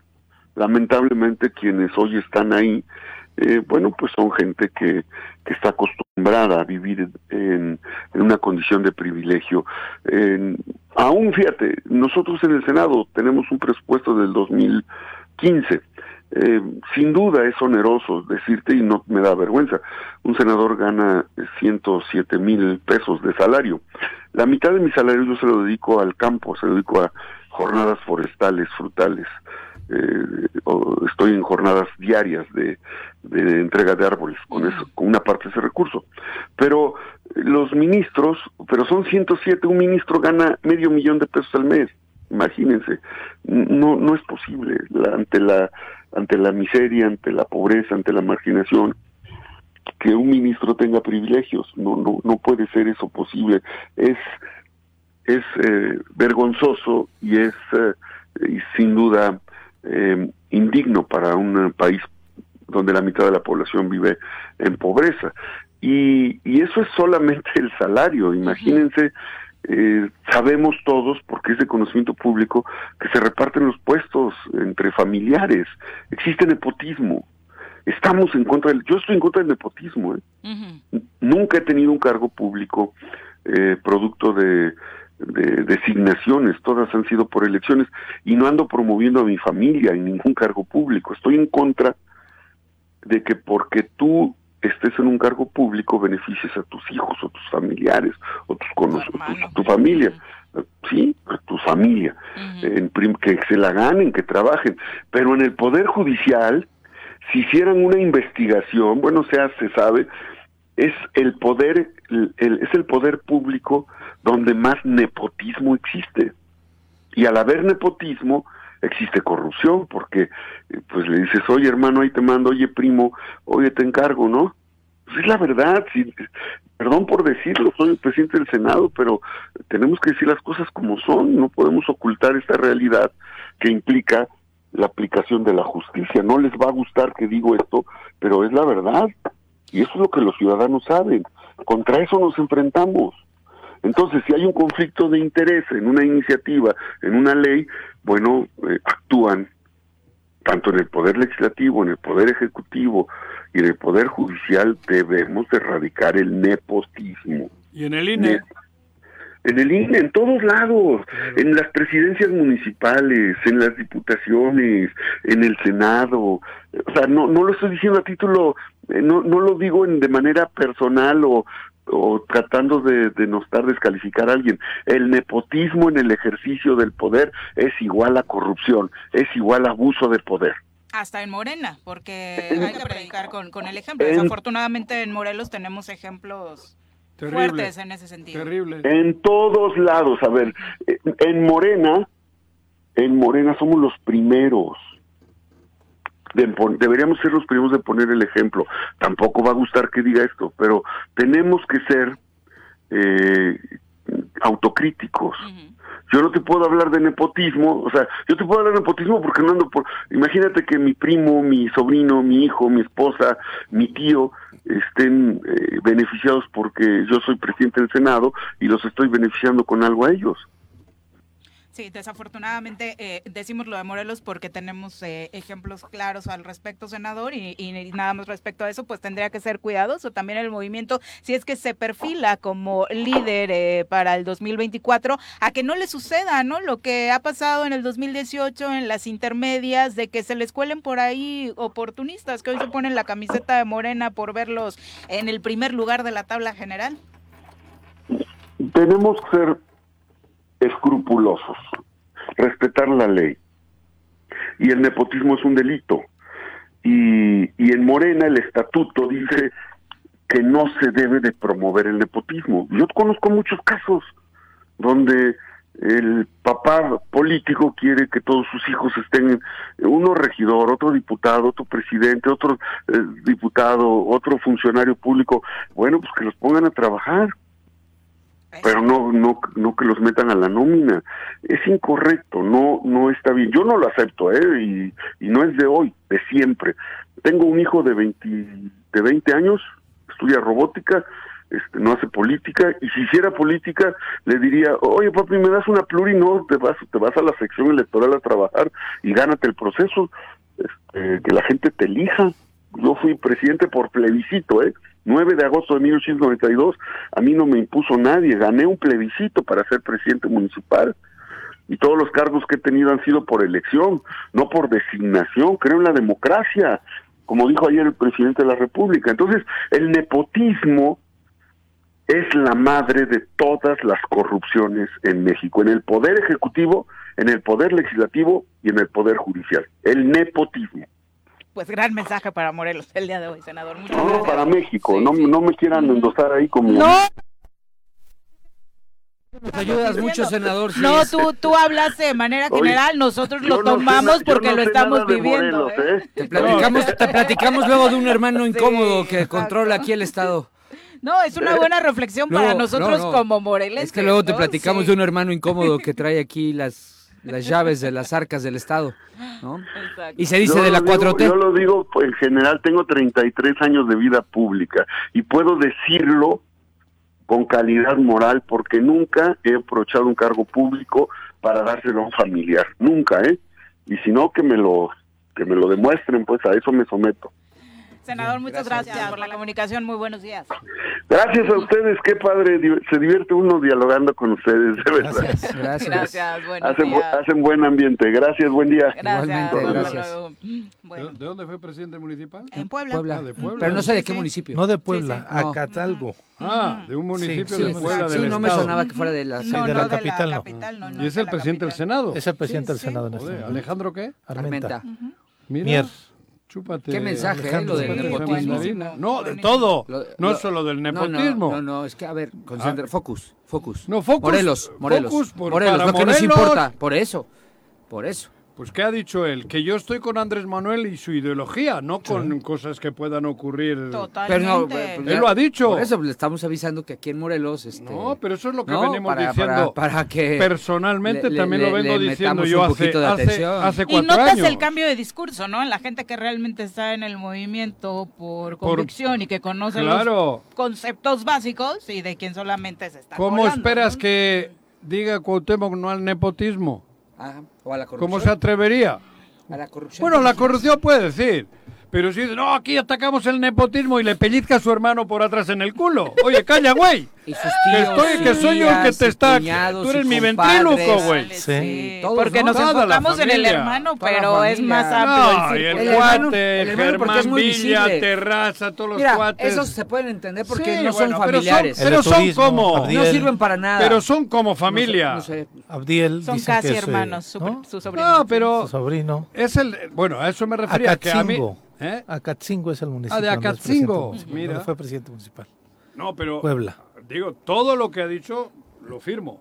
Digo, Eh. ni lo conozco, pero creo que lo venimos firmando hace tiempo. Es correcto. Nos vamos a nuestra primera pausa. Nos tardamos mucho, qué bárbaros. Volvemos con más. 8 con 5 de la mañana. Gracias por continuar con nosotros. Un abrazo para Pati Delgado. Dice excelente inicio de semana. Para mí, después de las imágenes, innegable que fue algo histórico. Fue un tengan para que aprendan, como dice el propio presidente. Me Eh, gustó mucho la entrevista que hicieron ahorita que hicimos, vamos, con este Alejandro, el presidente del Senado, ¿eh? Sí, sí, sí. Me gustó mucho, la verdad, muy congruente. Y agradecemos también la disposición, por supuesto, de los senadores para estas Joder. charlas con el público morelense. Vicky Jarquín también, un abrazo. eh, nos desea feliz inicio de semana. Oscar Flores dice, el señor Santillán está mal informado. ¿Por? La 4T es más grande que el partido Morena. Por eso Cuauhtémoc puede acuerdo. estar en el partido, pero no está en el movimiento. Estoy de acuerdo. Ah, mira, Eso quise claro. decir yo. Nada más. Siempre que- te tienen que ayudar. No, no, me ayudan bien porque me, entraba- me engancho con este güey Nada más y no, que me, no me fluye. Yo le contestaría al señor Flores, yo le contestaría al señor Flores No me que el líder y formador de la 4T, El que es Andrés. Manuel López Obrador, que es el, el que ha unificado y el centro de unidad en torno a ese movimiento, Ajá. no yo, ¿eh? No yo, yo soy ajeno a la 4T. Sí. El líder que ha unificado ese movimiento es la persona que le ha abierto las puertas a Cuauhtémoc y que ha sido, y que y si, y si ustedes son muy coherentes, tendrían que aceptar la decisión de que el presidente de México es quien ha impulsado a Cuauhtémoc Blanco No. en todo momento como candidato y hoy como gobernador, quien viene y lo apapacha y lo solapa. No yo, ¿eh? No. Y si la A congruencia de Cuauhtémoc usted- Blanco le impulsamos nosotros, los morelenses. No, No, me vengas con no, rollo. El presidente lo- Claro lo, que hizo sí, candidato, hombre. el presidente No, no, lo hizo candidato Le y no te hagas y no te hagas porque tú y yo sabemos la historia yo sé y la no me historia hagas decírtela. No, no, no, yo No, también la sé muy bien. dímela. No me hagas decírtela. Fueron los, americanistas. fue el presidente de México por culpa nuestra, el y tuya y mía. Fue quien lo puso en la candidatura y, y el Manuel, presidente de México cada vez que viene a Morelos y en la y boca si, la y si el señor. Flores fuera congruente tendría que aceptar lo que dice su líder moral Claro, y es el que líder- él que el presi- que Cuauhtémoc Blanco es parte de la 4T es parte de Morena y es quien lleva la No, batuta de la es un 4T en Morelos. eso lo ha dicho el Es presidente no yo. instrumento. no yo. Jesús Gonzaga no se enojen, dice- no, se enojen No, no, conmigo enójense con el presidente de México claro no que sí, porque tú- yo no digo nada que Vamos a seguir con los comentarios del público que vamos atrasados. Jesús cabrón. Gonzaga dice, y no solo hay que analizar de manera general la marcha del domingo, sino de manera particular, porque creo que hay figuras de la 4T o que se hacen pasar por morenistas que ya no se sabe si realmente lo son, y eso es una reverenda contradicción, como el gobernador de Morelos, Claro. el gobernador de Estoy Veracruz, por mencionar algunos, Ah, no, y me refiero no a la conozco. situación que está viviendo cada estado. Supongo que basado en las estadísticas de seguridad que en Morelos y en Veracruz, pues son terribles, Veracruz ¿no? ha mejorado, ¿eh? Eh, Poquito, pero Pati- ha empeorado. 10 asesina homicidios dolosos nada más este fin de semana, Aquí en ¿no? Sí, el viernes llegando a casa, un Y asesinado en, mi ¿no? en en la esquina bar de ahí casa, terrible, de del verdad. Zócalo, En ¿no? el Sí. mercado ayer. En el Zócalo. Hoy hay una En cabeza el mercado humana. López, eh, López Mateos. también Ya hay- ayer, hoy hay sí. una cabeza humana tirada por el lienzo charro también. Una de cabeza. Patricia Delgado dice, yo con Juanji, eh, la verdad es que no, no voto por... No, no votó, ah, no votó por ellos, tú tampoco, Pati, eso es lo que quieres decir, un abrazo. Bien. Leonel Jaimes dice, eh, la verdad es que sí tendrían que analizar, a mí, por ejemplo, Rabín no me parece como que tenga las manos limpias respecto a este tema, vivo en Jutepec, y dice Leonel que tendría que analizarse también a cada uno de los personajes Eso que alzan la mano, duda. ¿no? Pero las manos limpias hoy... ¿Quién? Elizabeth Limpias, Ramírez, un abrazo. limpias, limpias, limpias, digo. Cristina Tello también dice, me encanta su programa, fresco. Bueno, Juanji no está tan fresco, Cristina, pero No, hacemos lo posible. no. Eh, son las 8 con 9 de la mañana. Vámonos a entrevista. Ya A nos ocho grados acompaña en cabina el ingeniero Pedro Campo, líder de la Asociación Local de Productores de Caña de Azúcar. Bienvenido, muy buenos días. Muy buenos días, un saludarte, Juanjo, a todos, un saludarlos. Gusto saludarte, amigo. A todo el auditorio. Muchas gracias. Bienvenido, pues ya inicia la, La zafra. caña. La caña. Famosa caña de azúcar. Empezó la semana pasada. El Inicia. 23 de manera oficial, ya gracias a Dios iniciamos un ciclo más. Ajá. El 22-23, así se, va, se lleva la zafra y con buenas expectativas. Yo creo que el tema de la agroindustria de la caña de azúcar en Morelos es fundamental, es un pilar fundamental en la zona sur poniente. Con derramas, hablar de Emiliano Zapata, casi de mil millones de pesos anuales directo a productores, en pago, en pago del valor de la caña. Independientemente de toda la A ver, derrama, Pedro, mil millones, ¿cuánto han costado? ¿Qué utilidad? hablemos de que un Para que la productor... gente nos entienda. Si hay mil millones, pero si han costado 998 millones, estamos jodidos. No, mil Eso. millones directo pago a productores, ya con descuento de lo que se gasta en el corte, alza, acarreo, todo lo de fe- Mil millones de pesos directo pago a productores. Hablo de Zapata a más de seis, casi seis mil productores de Emiliano Zapata que están adheridos a dos organizaciones cañeras, una de las cuales yo represento. Estás tú aquí, sí. Así es. ¿Cómo se ha comportado 2022 para los productores? Difícil, es, es- es un año, fue un año difícil, ha sido un año complicado. Hay que hablar, por ejemplo, del aumento en el precio del fertilizante, que se nos subió casi en un 200, un 300%. Que fue el gran Terrible, problema, fue un ¿no? gran Sí. problema para Sí. todos. Tenemos una disminución en nuestro estimado. El año pasado teníamos un estimado de mil de un millón cincuenta, un millón sesenta mil toneladas, hoy tenemos un millón veinte mil, nos baja nuestro estimado, obviamente. Por- lluvias. eh, Lluvias bien, Ah, lluvias sí, bien, pero de todas formas, aunque llueva, si no fertilizas tu caña o tus productos, simplemente no funciona. Así es.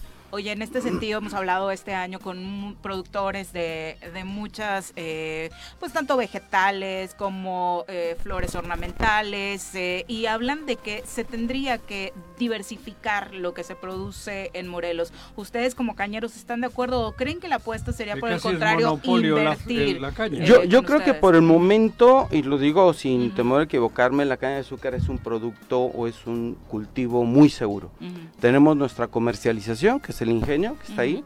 Tenemos nuestras prestaciones, que es seguro social, seguro de vida. Y tenemos toda la organización para el corte y el cultivo ¿No de se le la está dando misma. la madre a la tierra? Tenemos que hacer, es- eso sí es correcto, eso tienes toda la razón, pero tenemos que cuidar nuestra tierra. Hemos buscado la manera de, Moverla. aparte de moverla, agregar materia orgánica. Hoy lo que falta en nuestra tierra de cultivo es materia orgánica. Cuando debemos tener sobre un 3 o un 4%, ya estamos en 1 o 2%. El monocultivo. Desgraciadamente hemos perdido esa costumbre, esa cultura de ir divers- diversificando. Si tienes una gramínea, ¿no? debes de poner una, una leguminosa, y ir buscando. O, en su defecto, toda la biomasa que se genera de la, ma- de la caña, agregarla, incorporarla a tu, a tu suelo con un, cul- con un tratamiento específico. Hay que hacer un proyecto amplio, integral. ¿Quién lo tendría que hacer? Nosotros, con apoyo De de, la Ingenio mismo. iniciativa privada y de gobierno. Porque la experiencia la tienen Es ustedes. correcto. Sí, sí, pero tiene que haber alguien que, que- que coordine todo eso. Hace- el, hace el, el sexenio pasado eh, teníamos ya un proyecto que no se logró que- Aterrizar. aterrizar en el tema desde nivelar nuestras tierras, desempedrar nuestras tierras y regresar materia orgánica hasta la cosecha mecanizada. Volverla a mezclar. Volver a mezclar la materia bien. orgánica, ¿es correcto? Nosotros ya lo teníamos planeado, no logramos aterrizarlo, queremos hacerlo. Por Tenemos un, por cuestiones económicas en el sexenio pasado, ok. no logramos aterrizar ese proyecto. y este no se retomó. En este no se retomó. Este es- hemos perdido un Aquí se toma, poquito. no se retoma. No, sí se retoma. Y retoma, y retoma, y se re, re, re, retoma. No lo hemos retomado, lo hemos propuesto. Ese sí fue pero sí, pero sí valdría mucho la pena. Hay que, hay que recuperar nuestros, nuestros terrenos, hay que recuperar nuestros cultivos y nuestras tierras, definitivo. Para que el morelense tenga como el panorama claro, ¿qué significa eh, la producción que ustedes tienen para la economía morelense? A ver, estamos caña de azúcar, no solo Emiliano Zapata, Ujú. Casasano y productores de, de Azochiapan y Tepalcingo que Ujú. llevan caña a, Azocha- a, a, a de Matamoros, A Puebla. a Puebla, perdón. Eh, estamos hablando no menos de unas 12 mil familias directamente como productores de caña, como productores de caña. De ahí le puedes agregar, eh, tenemos nosotros ya mil cortadores de caña, la mitad son locales, la mitad son Guerrero, foráneos ¿no? que vienen, Guerrero. que generan una economía dentro de nuestro estado, más los cortadores que vienen de para Casasano, que alrededor son de 700, 800, más los cortadores que vienen de, de Puebla a cortar. Independientemente, son camiones, son, son transportistas, son alzadoras, es una economía muy grande. ¿En, qué- ¿En cuántos municipios? Yo creo que estamos inmersos en no menos de 25, 26 municipios del estado. El 80%. El 80% del estado se mueve de una u otra manera con base al producto de caña de azúcar. Tenemos ya en el ¿Quién estado es de el México. cliente de esta caña? ¿Coca-Cola? Eh, yo creo que mayoría. tienen varios. eh, el corporativo azucarero tiene, este, Beta San Miguel tiene varios clientes. Ha estado ellos certificándose continuamente, nos piden la certificación en el campo. Por ejemplo, el trabajo, no trabajo infantil es importantísimo. Que era uno de los Mejo- graves problemas, en uno de los graves problemas. Mejores condiciones de nuestros trabajadores del campo, ¿no? Tener nuestros albergues en mejores condiciones, condiciones dignas para que ellos lleguen, se establezcan y trabajen de manera lo mejor posible. Pero dentro de los clientes, nada más para terminar, eh, es Coca-Cola y Es quién de- más que otro tipo de empresas. No, No, no tengo conocimiento Ah, que otro tipo de empresas, pero hay mayorista y hay y hay también menú de. Ok. En, en este sentido de la presencia que tiene la caña en el estado de Morelos en los municipios que comentas, ¿ha habido disminución en los últimos años? Es decir, Sí. menor cultivo. ¿Cuál ha sido la principal razón? La venta sobre todo de los cultivos de alto rendimiento, de los de los tierras de alto rendimiento para casa habitación. Sí, ¿no? Eso eso nos ha pegado muchísimo, Como a muchísimo. todos los cultivos, Como ¿no? a todos los Todos los cultivos, cultivos es correcto. coinciden en este Tina tema, ¿no? Es correcto, es lo que nos ha pegado. ¿Las familias están yendo? ¿Los Las jóvenes, familias están es yendo o ha, ha- ha terminado un poco el tema de la cultura del trabajo del campo. Ya los jóvenes, la realidad es que no les No gusta irse al a campo. eso. Ujú. Es, es un trabajo duro, es muy bonito andar en el campo, pero es un trabajo duro. Hoy los jóvenes no les interesa el tema de ir al campo. Muchos, la mayoría de nuestros afiliados, 3.000 afiliados en la CNPR aproximadamente, yo creo que el 60 o 70% son mayores de 50 años.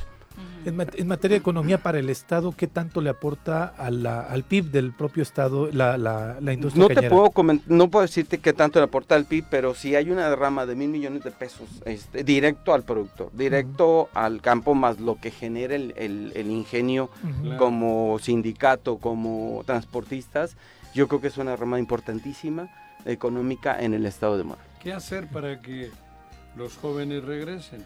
Porque si dices que ya estás hablando de 50 años, en 10 años nos quedamos sin, sin agricultores. Es correcto. Eh, yo creo que debes de darles garantías diferentes a los, a los jóvenes. Motivarlos. ¿cómo? motivarlos de alguna manera. Por ejemplo, si hoy, hoy tenemos un fertilizante ¿Eh? carísimo, pues los gobiernos han dejado de dar el apoyo a fertilizantes, ¿no? O se los dan, ok, tienes este programa, pero ya no puedes entrar a este programa. ¿no?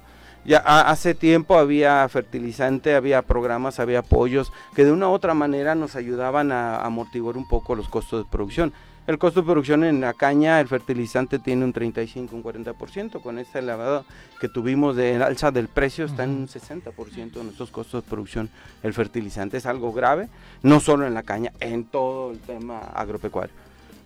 Y es desafortunado, por supuesto, porque no solamente es trabajando ahí directo en la tierra, sino hay muchos ámbitos en donde los jóvenes podrían entregar. Por supuesto, hoy, ¿no? hoy hay amigos que de, de sus hijos ya terminaron cierta carrera y están regresando, por ejemplo, a hacer productos orgánicos. Y están ayer platicando con uno, con un hijo de un amigo mío que está dentro del comité.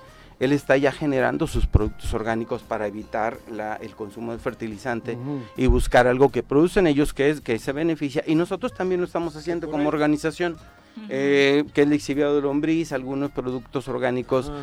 eh, sustentables que nos pueden ayudar a no no eliminar el fertilizante pero sí a sustituirlo por lo menos en un 50%. Y que contrarrestan Eso. los efectos. Es el daño, correcto, ¿no? el Es que- daño. Sí. Queramos o no, esto de la agricultura se ha vivido en todo el mundo, pero sin embargo hay un repunte en la juventud en muchos países y haciendo ese tipo de... A través de la cita del Sí, contexto de- orgánico, de- ¿no? Del claro. Es correcto. Y en la ganadería y en todo está viendo ya otra mentalidad y la juventud sí le está entrando. A través Ahí de la está regresando Ujú. a los campos, a la- a la- en el mundo entero, en el mundo que probablemente antes que México ya pasó por ahí y abandonaron los pueblos y abandonaron el campo y ahora están regresando, pero con esa otra mo- mentalidad, ¿no? Y- y Es correcto. ¿No te da la impresión que también están haciendo como actividad complementaria?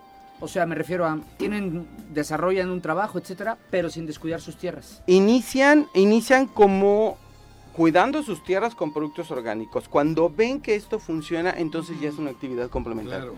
Primero lo inician como propio sí. para que yo me ahorre dinero donde Familia. en familia. Ajá. Cuando esto está da resultado, que sí lo da, Ya entonces ya se exactamente, Ya, ya hace una sí. actividad complementaria. Claro. Es correcto. Y lo hemos visto con varios amigos, ¿no? Sí, claro. Jóvenes, muchos jóvenes. Sí, sí. Y nosotros estamos propiciando eso, ¿no? El tema de la producción, insisto, de lombriz, de algunos, algunos productos que se están haciendo dentro de la organización, eh, como venta con un margen muy pequeño, solamente recuperación, Sí. pero como venta al- al- a nuestros productores. O sea, ya, ya hay parcelas que están experimentando Por esta supuesto. situación y de- le- desde hace tiempo, o sea, ya se tiene Ya. alguna cosecha. Ya no es experimentación, ya es un hecho, una realidad. Nosotros Sí. ya lo estamos produciendo desde hace dos, tres años, la realidad ya es un hecho que lo estamos haciendo y sí se nos ha ayudado bastante. Sí, la verdad, eh, insisto, este año que le hemos dado como una importancia mayor a este tema, eh, platicando con diferentes productores, da mucho gusto, ¿no? Ver a los jóvenes integrándose a través de la investigación Exacto. para que la tierra morelense que es tan bondadosa, pues no termine perdiéndose, ¿no? Porque Efectivamente. parecía Tierra que, y el, clima. parecía que el destino iba a ser de la tierra que heredé de papá, la voy a terminar vendiendo de la inmobiliaria, porque no sé trabajarla, ¿no? O a los canadienses. Sí, sí, claro. que Ojalá que Efectivamente. logremos ¿Por qué cortar no, con? Eso. Efectivamente es lo que nosotros queremos hacer. La- el clima, la tierra de Morelos es, es bendecida. La zona sur, nuestros resultados, el, Mo- el Zapata es el ingenio que mejor paga la caña, es el ingenio que tiene mejores resultados, mejor recuperación de azúcar por tonelada de caña y lo hemos lo hemos hecho, hemos ¿Del sido país? del país, Mira, del país.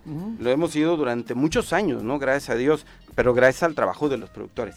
Gracias a que los jóvenes se, hinchan- se están empezando a, a meter en el a involucrar en el tema de los orga- del tema orgánico. Y la misma el corporativo ha tenido ese respeto, ¿no? Hacia los productores en ese sentido, ¿no? La El- relación que existe con La Beta. relación que existe es buena, es buena, es cordial. De repente pasa lo que aquí, discutimos, pero salimos y nos tomamos un café como si no hubiera pasado este nada. cabrón no invita nunca.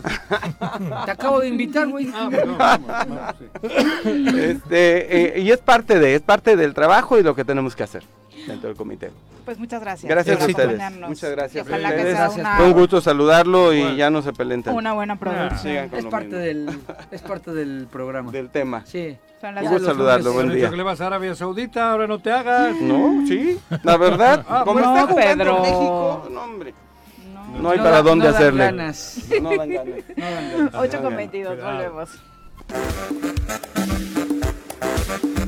8 con 26 de la mañana y gracias a todos los poblanos y poblanas que se sumaron a la transmisión por la entrevista del senador. Un abrazo Muy a buena, ¿eh? Alejandro Toski, dice saludos desde las Cholulas. Muchas gracias. Un abrazo al hermoso Cholula. Me gusta Puebla, Eh, sí, la verdad, Sí. es bellísimo. Y envidiable, ¿no? Envidiable, de verdad. Sí. eh, el crecimiento de, de la capital particularmente y de sus Y pueblos turistear, mágicos, y de sus pueblos mágicos, Turistear diga, es ¿no? bonito. Cholula particularmente. duda. Puebla, cabrón. Chignahuapan, Zacatlán, no, de verdad. Ese medieval, ¿cómo se llama esa madre?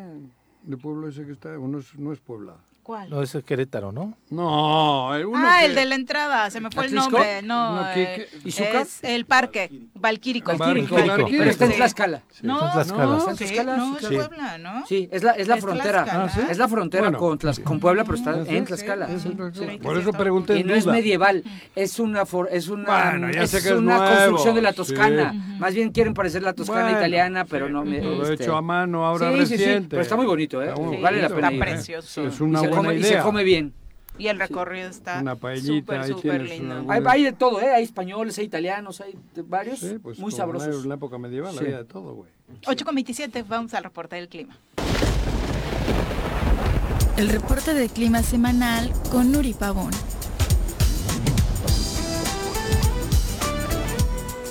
Nuri, ¿cómo te va? Muy buenos días.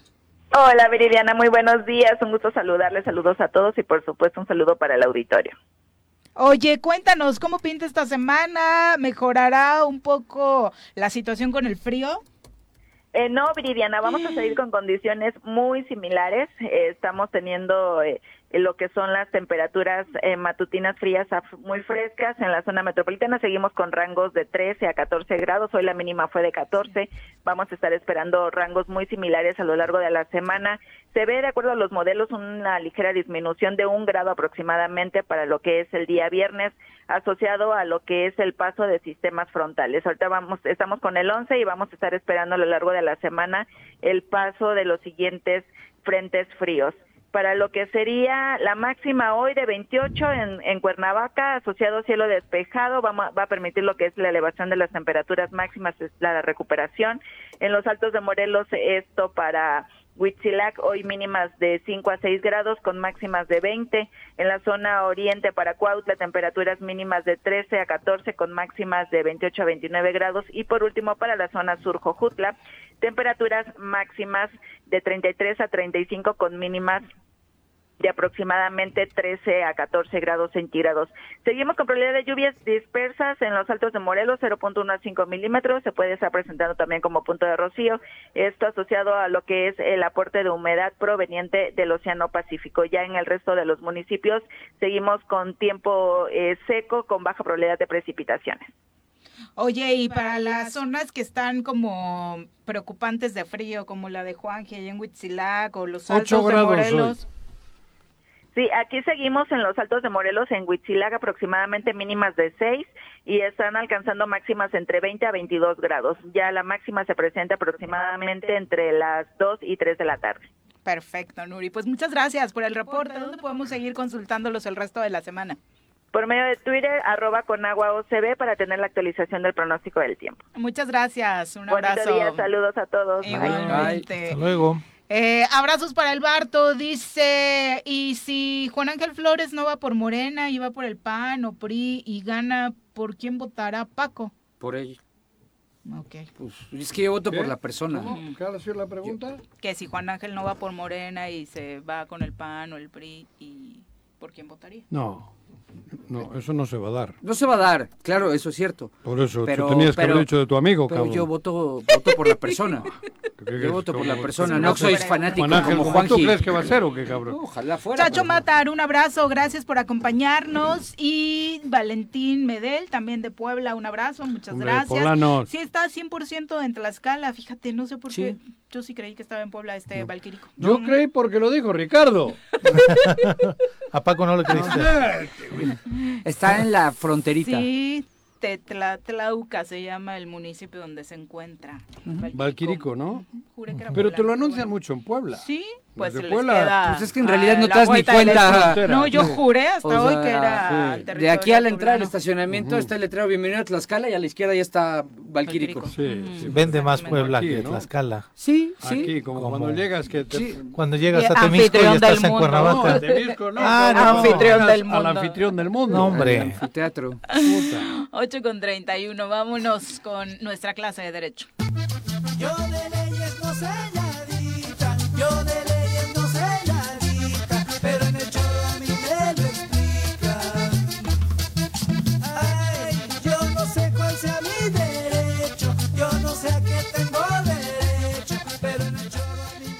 va, doctor? Muy buenos días. El doctor Ricardo Tapia ya en cabina para ilustrarnos. Piri, buenos días, Juanjo. Ricardo, querido. Pepe, Paco, es Doctor, un gusto estar aquí. Doctor.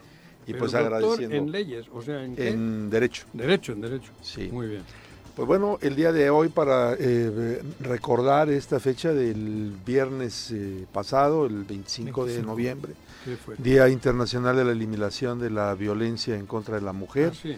A partir del año 1999, la Asamblea General de la Organización de las Naciones Unidas eh, establece que ese día será el Día de, eh, Internacional de Eliminación de la Violencia contra la Mujer.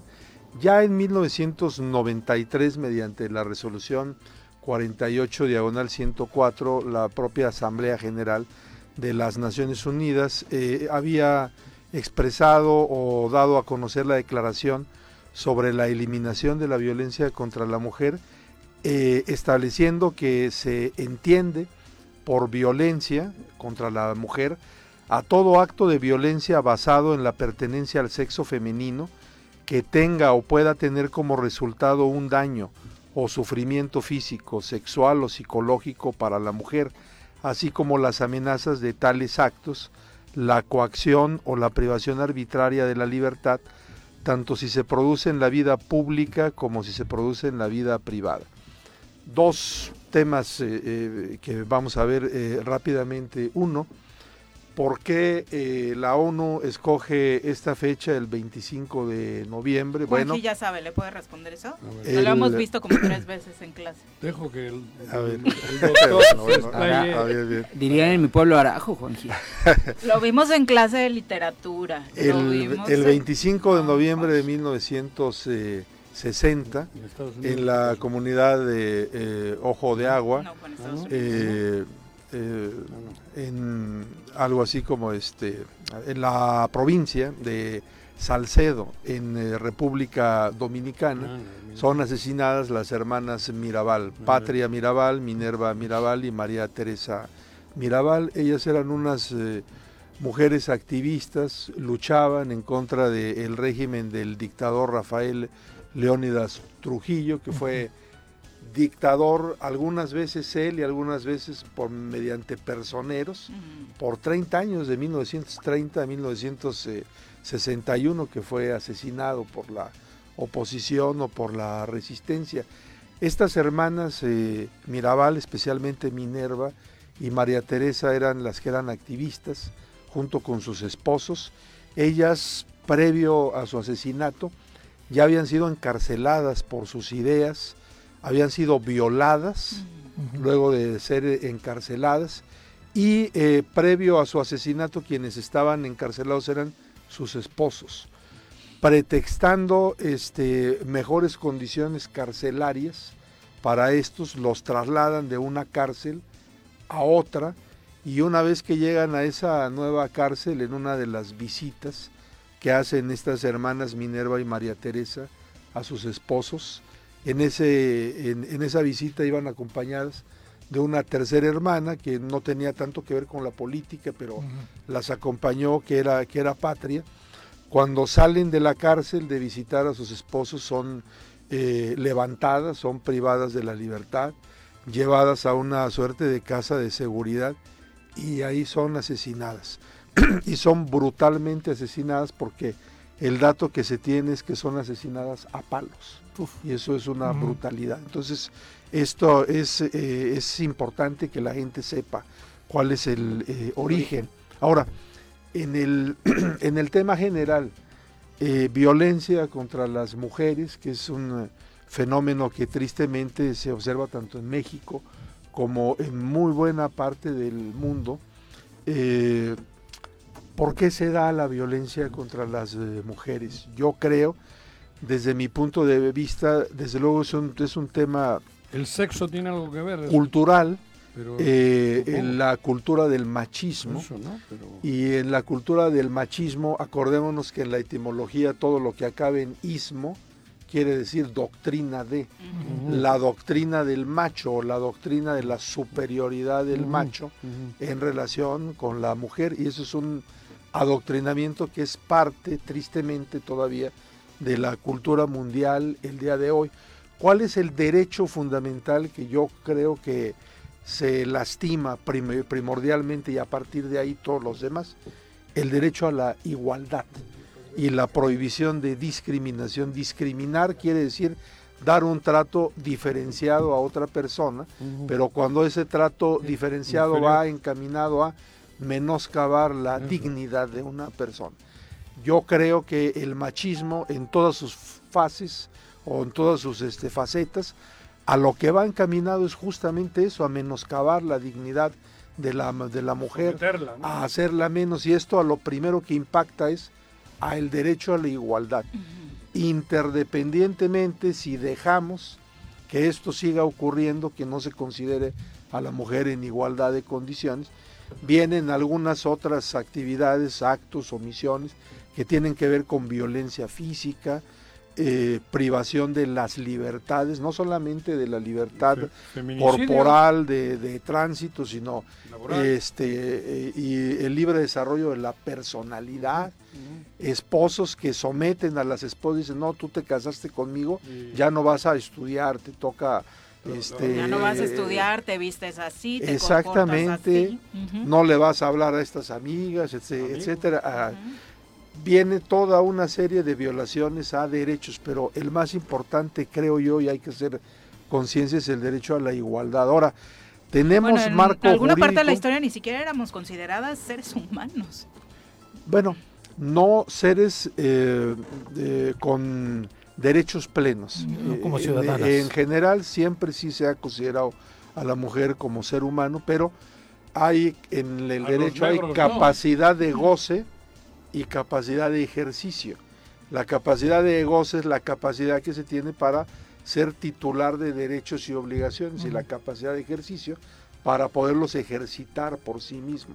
Los menores de edad, las personas en estado de interdicción, tradicionalmente no se les ha dado la capacidad de goce y en un tiempo a la mujer tampoco se le dio la capacidad Éramos propiedad de. Bueno, y seguimos siendo en algunas Sí, zonas del sí, mundo. Si una mujer En México también. hace claro, en la costa 70 años guerrerense. acu- aproximadamente, si una mujer quería celebrar un contrato o presentar una demanda, lo podía hacer siempre y cuando tuviera la autorización por escrito del pareja. marido. Hace 50 imagínense. años no podían votar. Imagínense O sea, no nos eso, vayamos ¿no? tan lejos, ¿no?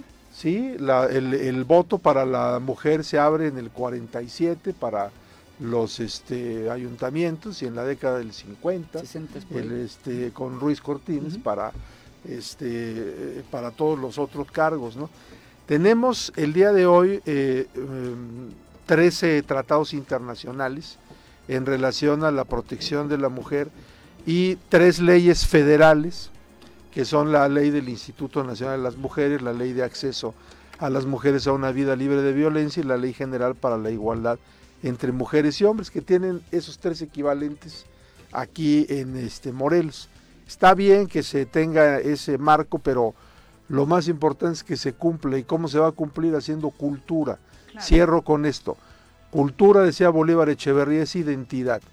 Cultura puede ser muchas cosas, pero es identidad en qué creo, cómo me visto, cómo son mis costumbres, qué es lo que practico día a día, eso es cultura.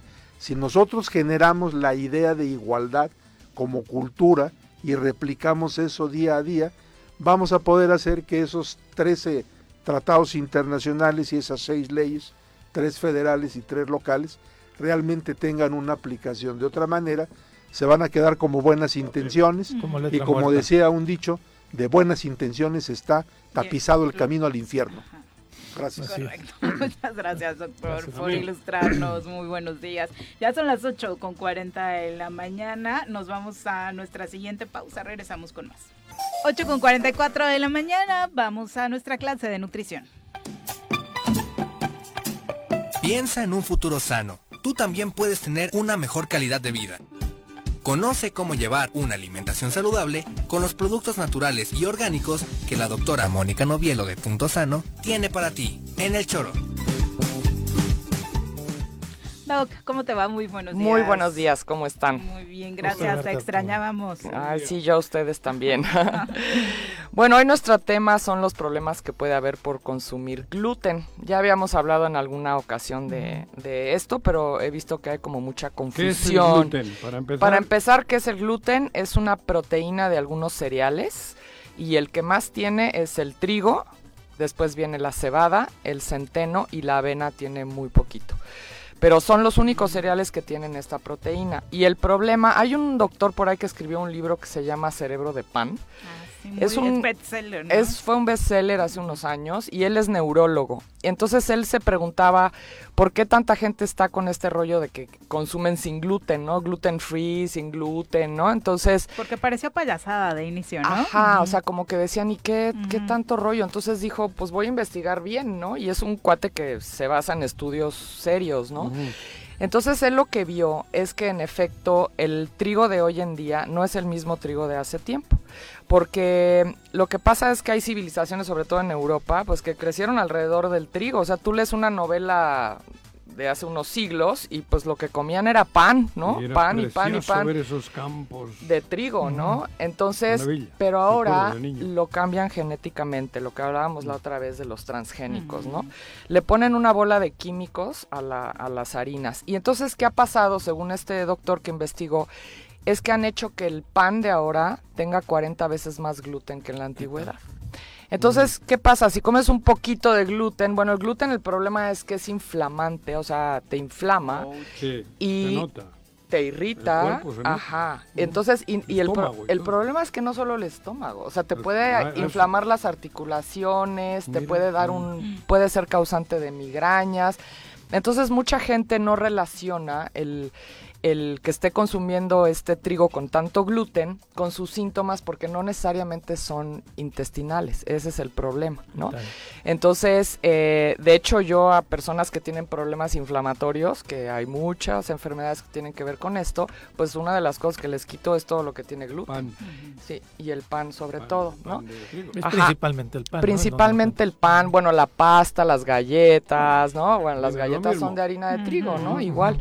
Entonces, la pasta igual, ¿no? Entonces, eh, ese es el problema, es que no es que haya sido siempre el pan mal, porque, bueno, dices, bueno, lo que yo ve, yo leo muchas novelas históricas, me encantan, y siempre ves que comen pan mucho pan. ¿no? Caserío era pan. Exacto, y la gente sobre todo, y la gente sobre todo que no tenía dinero, pues comían pan bueno, una cerveza aguada que hacían por ahí. Hacían el pan para toda la semana. Exacto, ¿no? Entonces, pues ya no es el mismo pan, ¿no? Entonces, ¿qué puede haber eh, como consecuencia de este eh, como gran consumo del gluten, ¿no? Pues pueden haber varias cosas. Una, y ahí es donde veo que hay mucha confusión, que hay una enfermedad que se llama celiaquía o enfermedad celíaca, que es una enfermedad grave, o sea, no mucha gente la tiene, y es una enfermedad autoinmune que el comer gluten los, los hace tener esta enfermedad, ¿no? ¿Dónde se genera o qué? En el intestino delgado. Ah. No pueden absorber otros nutrientes porque está tan inflamado y tan irritado Tapado. Que no pueden, este, empiezan a, a perder peso, a no absorber ciertos nutrientes, les puede dar anemia, tienen diarreas, incluso náuseas, vómitos. O sea, hay grados, ¿no? Pero la gente que es como muy sensible al gluten sí puede presentar muchos síntomas fuertes, ¿no? Y de hecho hay que hacer análisis muy profundos para ver si de veras alguien es celíaco, ¿no? Por ejemplo, hay que hacer unas eh, antigliadinas, que la gliadina es un componente del gluten y hay que ver si el cuerpo está como reaccionando, ¿no? Anticuerpos se llaman. Eh, también hay que hacer biopsia del intestino, ¿no? Con una endoscopía, sí, ¿no? Entonces, pues sí, pero también para la enfermedad Mm. celíaca se hace una endoscopía, ¿no? Entonces es algo ya grave que les digo muy poca gente tiene, ¿no? Pero hay mucha gente con sensibilidad al gluten o alergia al gluten que pueden presentar estos síntomas que les digo, ¿no? O sea, como inflamación de diferentes partes del cuerpo. Yo he notado muchísimo migrañas con, Eso con, decir, con la sensibilidad la al cabeza, ¿no? Exacto, hay una inflamación y pues ahí reacciona el cerebro y está, está inflamado también y hay migrañas, ¿no? Entonces, eh, y, y, bueno, si tú buscas información es como que si fuera una tragedia no poder comer pan. Y hoy en día es muy fácil, ¿no? Porque hay tantas opciones alternativas. Afortunadamente. variedad, ¿no? O sea, hay Pero panes... yo sigo enamorado del pinche pan, la barra, cabrón. Bueno, la además, quito, cabrón. la barra así como tipo pan de caja. No, no, no, no. Ah, como baguette. Baguette. Pues sí, y bueno, y sabes que está blanqueado el trigo ahora Sí, con cabrón, aluminio. Ese Que- quemadito por fuera. que y te da- la- pues sí, y además tiene una sustancia adictiva el trigo Ayer me que se llama jamón ahí dentro exorfinas. con un poquito Oh, y se me inflamó todo. Pero esto que Bueno. buscas no se te va a inflamar con el No, de sexo no hablo. De sexo no hablo. No me vengas tú mezclando nabos con cola. Habla de otras Otras inflamaciones. bueno, entonces la ventaja, como les digo, es que pueden encontrar muchas cosas sin gluten hoy en día, como pastas sin gluten, Que están hechas de en algunos maíz. súper de gluten free, ¿no? Gluten free, exacto, ¿no? Entonces, yo les invito a probar, así como échense un mes sin nada, sin ver, comer ¿cómo lo he gluten, a A ver cómo, ¿cómo se siente, Si quitas ¿no? el gluten tampoco, te, o sea, no te afecta en tu... No, para nada. Yo lo evito. Y miren que yo trato intolerancias y yo me traté el trigo porque sí me inflamaba muchísimo. Pero igual lo evito. O sea, por todo esto que he investigado y he leído, o sea, pero lo, El lo- gluten no se necesita para nada. Pues no. Ni en pequeñas cantidades ni nada. Nada, o sea, puedes Sobra, vivir sin... sí. Yo no como pan, Eso, o sea, ¿no? digo, y este, y este pan que está hecho de harina de papa y de, y de arroz, que se llama pan Gabriel, Mm. que lo tenemos en la tienda, ¿El pan dulce también es así? también, Ah, o sea, tenemos hasta... ¿Cómo se llaman? Negritos, que están sin azúcar, Sí, están es hechos con jarabe de agave, son una delicia. Y ¿Ese por ejemplo, cuánto dura ahí? Este lo tienes que refrigerar porque no tiene químicos. Entonces, Ah, si lo dejas al- a la temperatura ambiente, se te honguea, ¿no? Porque no tiene conservadores. Y, por ejemplo, estos brownies que están hechos de harina de arroz. Sí, es una delicia, ¿no? Y no tiene ni azúcar, ni trigo, ni gluten, ¿no? Porque, bueno, si les quieren vender un pan de centeno diciéndoles que no tiene gluten, les ¿Cómo que están no? mintiendo. Sí. Porque acuérdense que es trigo. se- tampoco, el trigo integral tiene gluten. Tiene trigo. Tiene, Tiene sí, trigo, ¿no? las- los únicos cereales que no tienen gluten son el maíz, el arroz, el, si lo consideramos cereal, el amaranto y la quinoa. Son los cuatro que no tienen gluten. Punto Entonces, para el amaranto, otro que suma, ya lleva como 100, ¿no? Sí, las no, el cosas. amarante, el amarante es una maravilla. Y el maíz, para mí el maíz es una maravilla también. Y hay muchos productos, hay panes de maíz, hay pastas de maíz, hay hasta galletas puedes hacer con harina de maíz, con harina de arroz y libres de gluten, ¿no? Entonces yo los invito como que, a- que prueben, gluten. ¿no? Y que si- sientan cómo se sienten. Digo, yo soy hija de italiano y la pasta en mi casa siempre ha sido Fundamental. como fundamental. Y ahora compramos estas pastas de, de maíz y de quinoa y de estas alternativas y son una De delicia. ¿no? arroz, un día Zabaleta De nos arroz. hizo una ganó un concurso de hecho cocinándonos una pasta de arroz. ¿De veras? Ganó los jueces. Y No, no, no, estaba deliciosa, No me digas de que no, verdad. joder. Yo fui Una- juez una- y te puedo decir que estuvo deliciosa. De veras, 4T y fíjate. Puedes hablar mal de mí, pero también fue juez Pepe Iturriaga, nuestro historiador. Y Ajá, y también Ay, votó por ay, ese. hasta de Pepe Du- Sí, hay, unas, ahí, hay ¿no? unos fideos chinos. fideos, sí, Ajá, que son una delicia. Nosotros en la casa hacemos un tipo como tailandés, que lo hacemos con especias, con jengibre y ajo. No, es una delicia. Oye, Doc, Sí, ahora, como decías, podemos vivir sin gluten, pero si lo consumen, ¿cuál es la cantidad? Nada. Este, Nada. No, pero si alguien lo consume. Nada. Si no tienen ese consumo, No, que traten no me- de consumir me menos. a mí, Pues nada, sí. Ah, no, sí, No me, cam- no me digas poquito porque la... Bueno. Es que, es que es como el cigarro, ¿no? De Ah. que dices, ay, voy a fumar un poquito uno, ¿no? Y el uno, o, o fumo socialmente, ¿no? Pues sí, pues cuántos eventos sociales tienes a la semana. Entonces se vuelve, yo lo dejo Nada. para cuando salgo. O sea, que voy a casa de alguien y te dieron una pasta, ah, me la como no feliz. te vas a poner fresa. ¿no? Exacto, Sí. pero en la casa lo evitamos, ¿no? Entonces como que lo conservo, o si vas a un restaurante que te pusieron un pan delicioso, dices, bueno, pues hoy le entro al gluten, ¿no? pero es, el problema es que hay gente que come, desayuna Sí, claro. y cena con pan. Entonces es- se la viven inflamados y ya no pueden detectar, ¿no? Porque todo el tiempo están comiendo trigo. ¿no? Estos productos los podemos encontrar, o sea, si quieren surtirse de productos sin gluten contigo. en Sí, tenemos Sano, una gran variedad de productos sin gluten, deliciosos además, no porque son sin gluten no van a saber rico, porque Claro. eh, la salud no está peleada con lo rico y lo sabroso. ¿no? ¿Dónde te encontramos? Estamos aquí en Plaza Andrómeda, en el local 19, en Punto Sano. Perfecto, muchas Gracias. gracias, por acompañarnos. Bonita semana. buenos días. Nos enlazamos rápidamente hasta Ayala, porque hoy se lleva a cabo este desfile por el aniversario de la promulgación del plan de Ayala y Daniel García nos tiene los detalles, nuestro corresponsal por allá. Dani, ¿cómo te va? Muy buenos días. Hola, ¿qué tal, Viri? Saludos a ti y a todos en el estudio, a la gente en el auditorio. Como bien dices, es una fiesta enorme, es un desfile eh, militar el que se va a desarrollar en punto de las 10 de la mañana. Ya se encuentra tocando la banda del ejército mexicano aquí en el Zócalo de Ayala, el lugar pues donde se gestara en aquellos años de la lucha de la Revolución Mexicana este documento que buscaba la igualdad social. Hoy participa elementos del Ejército Mexicano, de la Guardia Nacional, de la Policía Estatal, escuelas militarizadas, así como grupos contingentes que vienen del Estado de Puebla, de Guerrero, del Estado de México y del propio Estado de Morelos, en este desfile que encabeza el Ejército Mexicano en punto de las 10 de la mañana, aquí en este histórico municipio de Ayala, que encabeza el presidente municipal, el ingeniero Isaac Pimentel Mejía.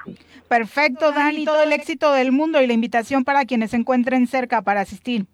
Así es que se dirijan, se han colocado gradas por parte del gobierno municipal para que la gente pueda sentarse, estas gradas tienen carpas para que no les afecte el tema del sol y puedan disfrutar del paso de cada uno de los contingentes que hoy van a desfilar para conmemorar el 111 aniversario de la promulgación del Plan de Ayala.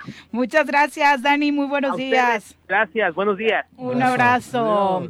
Bueno, ¿qué ha sucedido del viernes para acá en eh, la Copa del Mundo celebrada en Qatar? Ya le comentamos este triunfo de Argentina, 2 por 0 a México, que fuera de polémicas, pues terminó por ganarle la partida la escaloneta al Tata Martino. El planteamiento de inicio parecía bueno. El primer tiempo, la verdad es que resultó decente para México. Sin embargo, se le cayó el equipo al Tata en la segunda parte. Él dice que el Chucky Lozano es quien le pide el cambio y que esto vino a contrarrestar un poquito lo que estaba generando México al frente, pero no se puede entender que decidas que los hombres de ingreso sean Antuna, Raúl Jiménez y el Piojo Alvarado, que poca actividad han tenido con la selección en momentos importantes, ¿no? No, yo la ¿No lo verdad viste? no- ¿Eh, eh? ¿No lo viste? Sí, Ah. el partido, sí, Ah, ok. joder.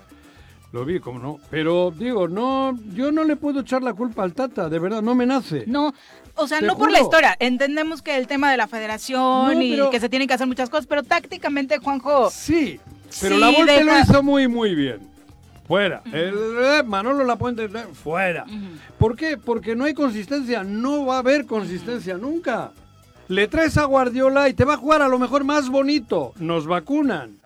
Porque no hay solidez, no hay, no hay bases. No, Guardiola Sí. no gana títulos. Ah, joder, es en serio, digo, a lo mejor eh, exagero.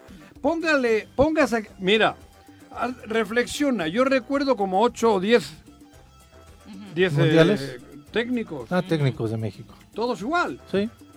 todos igual. Sí, en las derrotas mundialistas con ¿Hace cuántos años Argentina, el Vasco Aguirre. la madre a este güey de que La ahora está Volpe- de comentarista, ¿eh? Ah, Osorio. A Osorio, le mentamos la madre todos. Injustamente. Al otro porque no le puso a Hugo, al otro porque no le puso a, A la- Cuau. porque- a, a Cuau, A el Cuau. otro. Y siempre es- nos meten en una dinámica, porque nos meten en una dinámica que no, que yo ya me cansé, yo ya sé que no va a ocurrir nada. Sí, pero creo Aunque que en este califiquemos mundial mañana, sí la ¿eh? afición creo que tenía la razón, Juanji. La Claro. afición Desde prácticamente toda la de que- eliminatoria estuvo Pero es que señalando. los Desde antes ve, de eso que no los llegara. vemos en Sí, tele, güey. Es la eliminatoria con más bajo rating para la selección nacional Claro, mexicana joder. esta rumbo Es a que Qatar. poco Y que no están tenemos gol. a perder. Nos quejamos de la eliminatoria, nos quejamos de la convocatoria. Y Este es la un verdad, país futbolero tiempo- como ninguno. Porque ahora Sí. me consta, Sin vas a. Yautepec a ver la Copa Agustín Donde Alonso y es una fiesta, Y bueno, güey, toda la la, cantidad semana. de mexicanos que hay en Qatar también en los eso, mundiales es. Pero es están bastante- haciendo, como ya la televisora ocupa esos espacios, le están haciendo un daño tremendo. fuerte, grande. Tremendo. Las televisoras y los casinos. Sí, los casinos. En fin, lo, lo que, lo que ya tienen ellos como negocio, porque ya solo es un negocio. En el mundo también es un negocio. Pero joder, da gusto ver a la selección española. Tiene chavales de 18 años, cabrón. Exacto. Digo, y no lo digo. Es una y- muchas es otras. una ¿eh? ¿Cuánto le quitamos el Pero ves a Holanda, son jóvenes, ves. Y, y, joder, hay un- hay una juventud tremenda en este Sí, mundial. pero también creo que les cortamos el proceso, pero tampoco hubieran hecho la diferencia. ¿eh? Yo amo a Santi, me No, encanta Santi, no, no, pero yo no creo que si Santi iba a este mundial iba a hacer la diferencia. Pero la sinceramente. diferencia Pero le das sería fogueo, en 15 ¿no? años. Sí, La le das vamos un a ver en fogueo. 15 Claro, años. si Santi ya empezamos. tiene 21, Y eh, no Gaby tiene va a llegar a los 17, 24. 18 y está Sí. rompiendo la Pero, 25 pero años ¿por qué Santi. ocurre eso Sí, en el fútbol español? Porque llevan 20, 25 años Trabajando. trabajando. Hay otros que más, ¿no? El Y a pesar que se le critica a la Liga Española y que tiene una no, cantidad de pero extranjeros Athletic, yo sé fuerte, que ¿no? lo están haciendo. Todos. El Real Madrid tiene unas fuerzas básicas que te cagas, el Barcelona. Bueno, el Atleti de Bilbao es histórico, ¿no? Sí. Porque es a huevo. Pero todos, el Villarreal, el Osasuna, la Real Sociedad, todos tienen un trabajo abajo. Pero y Holanda, ¿qué te cuento? Y Alemania. Sí, sí, sí. Y, que no nos vengan a engañar que Oye, es una cuestión de falta de recursos, ¿eh? Y porque que- vienen futbolistas extranjeros en- a envidiar ¿En las qué liga del mundo no descienden tres? Sí. ¿En qué liga? En la de Estados Tus Unidos. amigos, tus amigos. En la Aquí. única. Y aquí. ¿En Aquí- qué liga bueno, del mundo uno. no descienden? ¿Eh? Aquí ni uno. Ninguno. Ni uno desciende. Por eso, Ni joder, suben, ¿cómo ni bajan, ni hay ese- premio, ni ese- esa, esa agresividad Bueno, la deportiva? sorpresa de Marruecos venciendo a Bélgica 2 por 0 ayer. Costa Rica ganó, Y afortunadamente, sí, la verdad Marruecos muy bien. Croacia goleó 4-1 a Canadá y la verdad es que no es por defender a los canadienses, pero sí un tanto engañoso el resultado. No, pero les Canadá falta malicia. Muchos jóvenes también. Claro, les Muchos falta esa jóvenes. malicia. Esa, esa, esa- ese callo que hay que España tener terminó por empatar a uno en la recta final partido, frente a partido, Alemania. partido. Camerún contra Serbia 3 3-3. por 3. Corea del Sur perdió frente a Ghana hace un ratito con un doblete de Suaz del Ajax. Entonces nos quedamos con el platillo para las 10 de la mañana. Brasil contra Suiza y Portugal contra Uruguay. Cristiano Ronaldo contra Luis Suárez a la una de la tarde. Le Neymar no juega, no se recuperó. Uruguay. Así que Brasil sale. Quiero sin- que gane Uruguay. ¿Sí? En lugar de Portugal. Pues ninguna de las dos me han gustado mucho. No, pero bueno, yo quiero que me ¿eh? guste. Sí, yo sí. simpatizo con la garra charrúa. Bueno, Brasil, Me gusta Uruguay vas tú, de- yo voy Brasil y creo que empatan los ¿Brasil otros. contra quién? Suiza. Contra Sí, Suiza, Brasil pues. sin Sí. Neymar, ¿no? Sin Neymar. Pues se lesionó, está no se recuperó. Ah. se lesionó Mira. en el partido debut. Ah. Exactamente. Ya nos vamos, Pepe. Vámonos. Muy buenos días. Gracias, buena semana. Nos vamos, que tengan excelente inicio de semana. Los esperamos mañana en punto de las 7.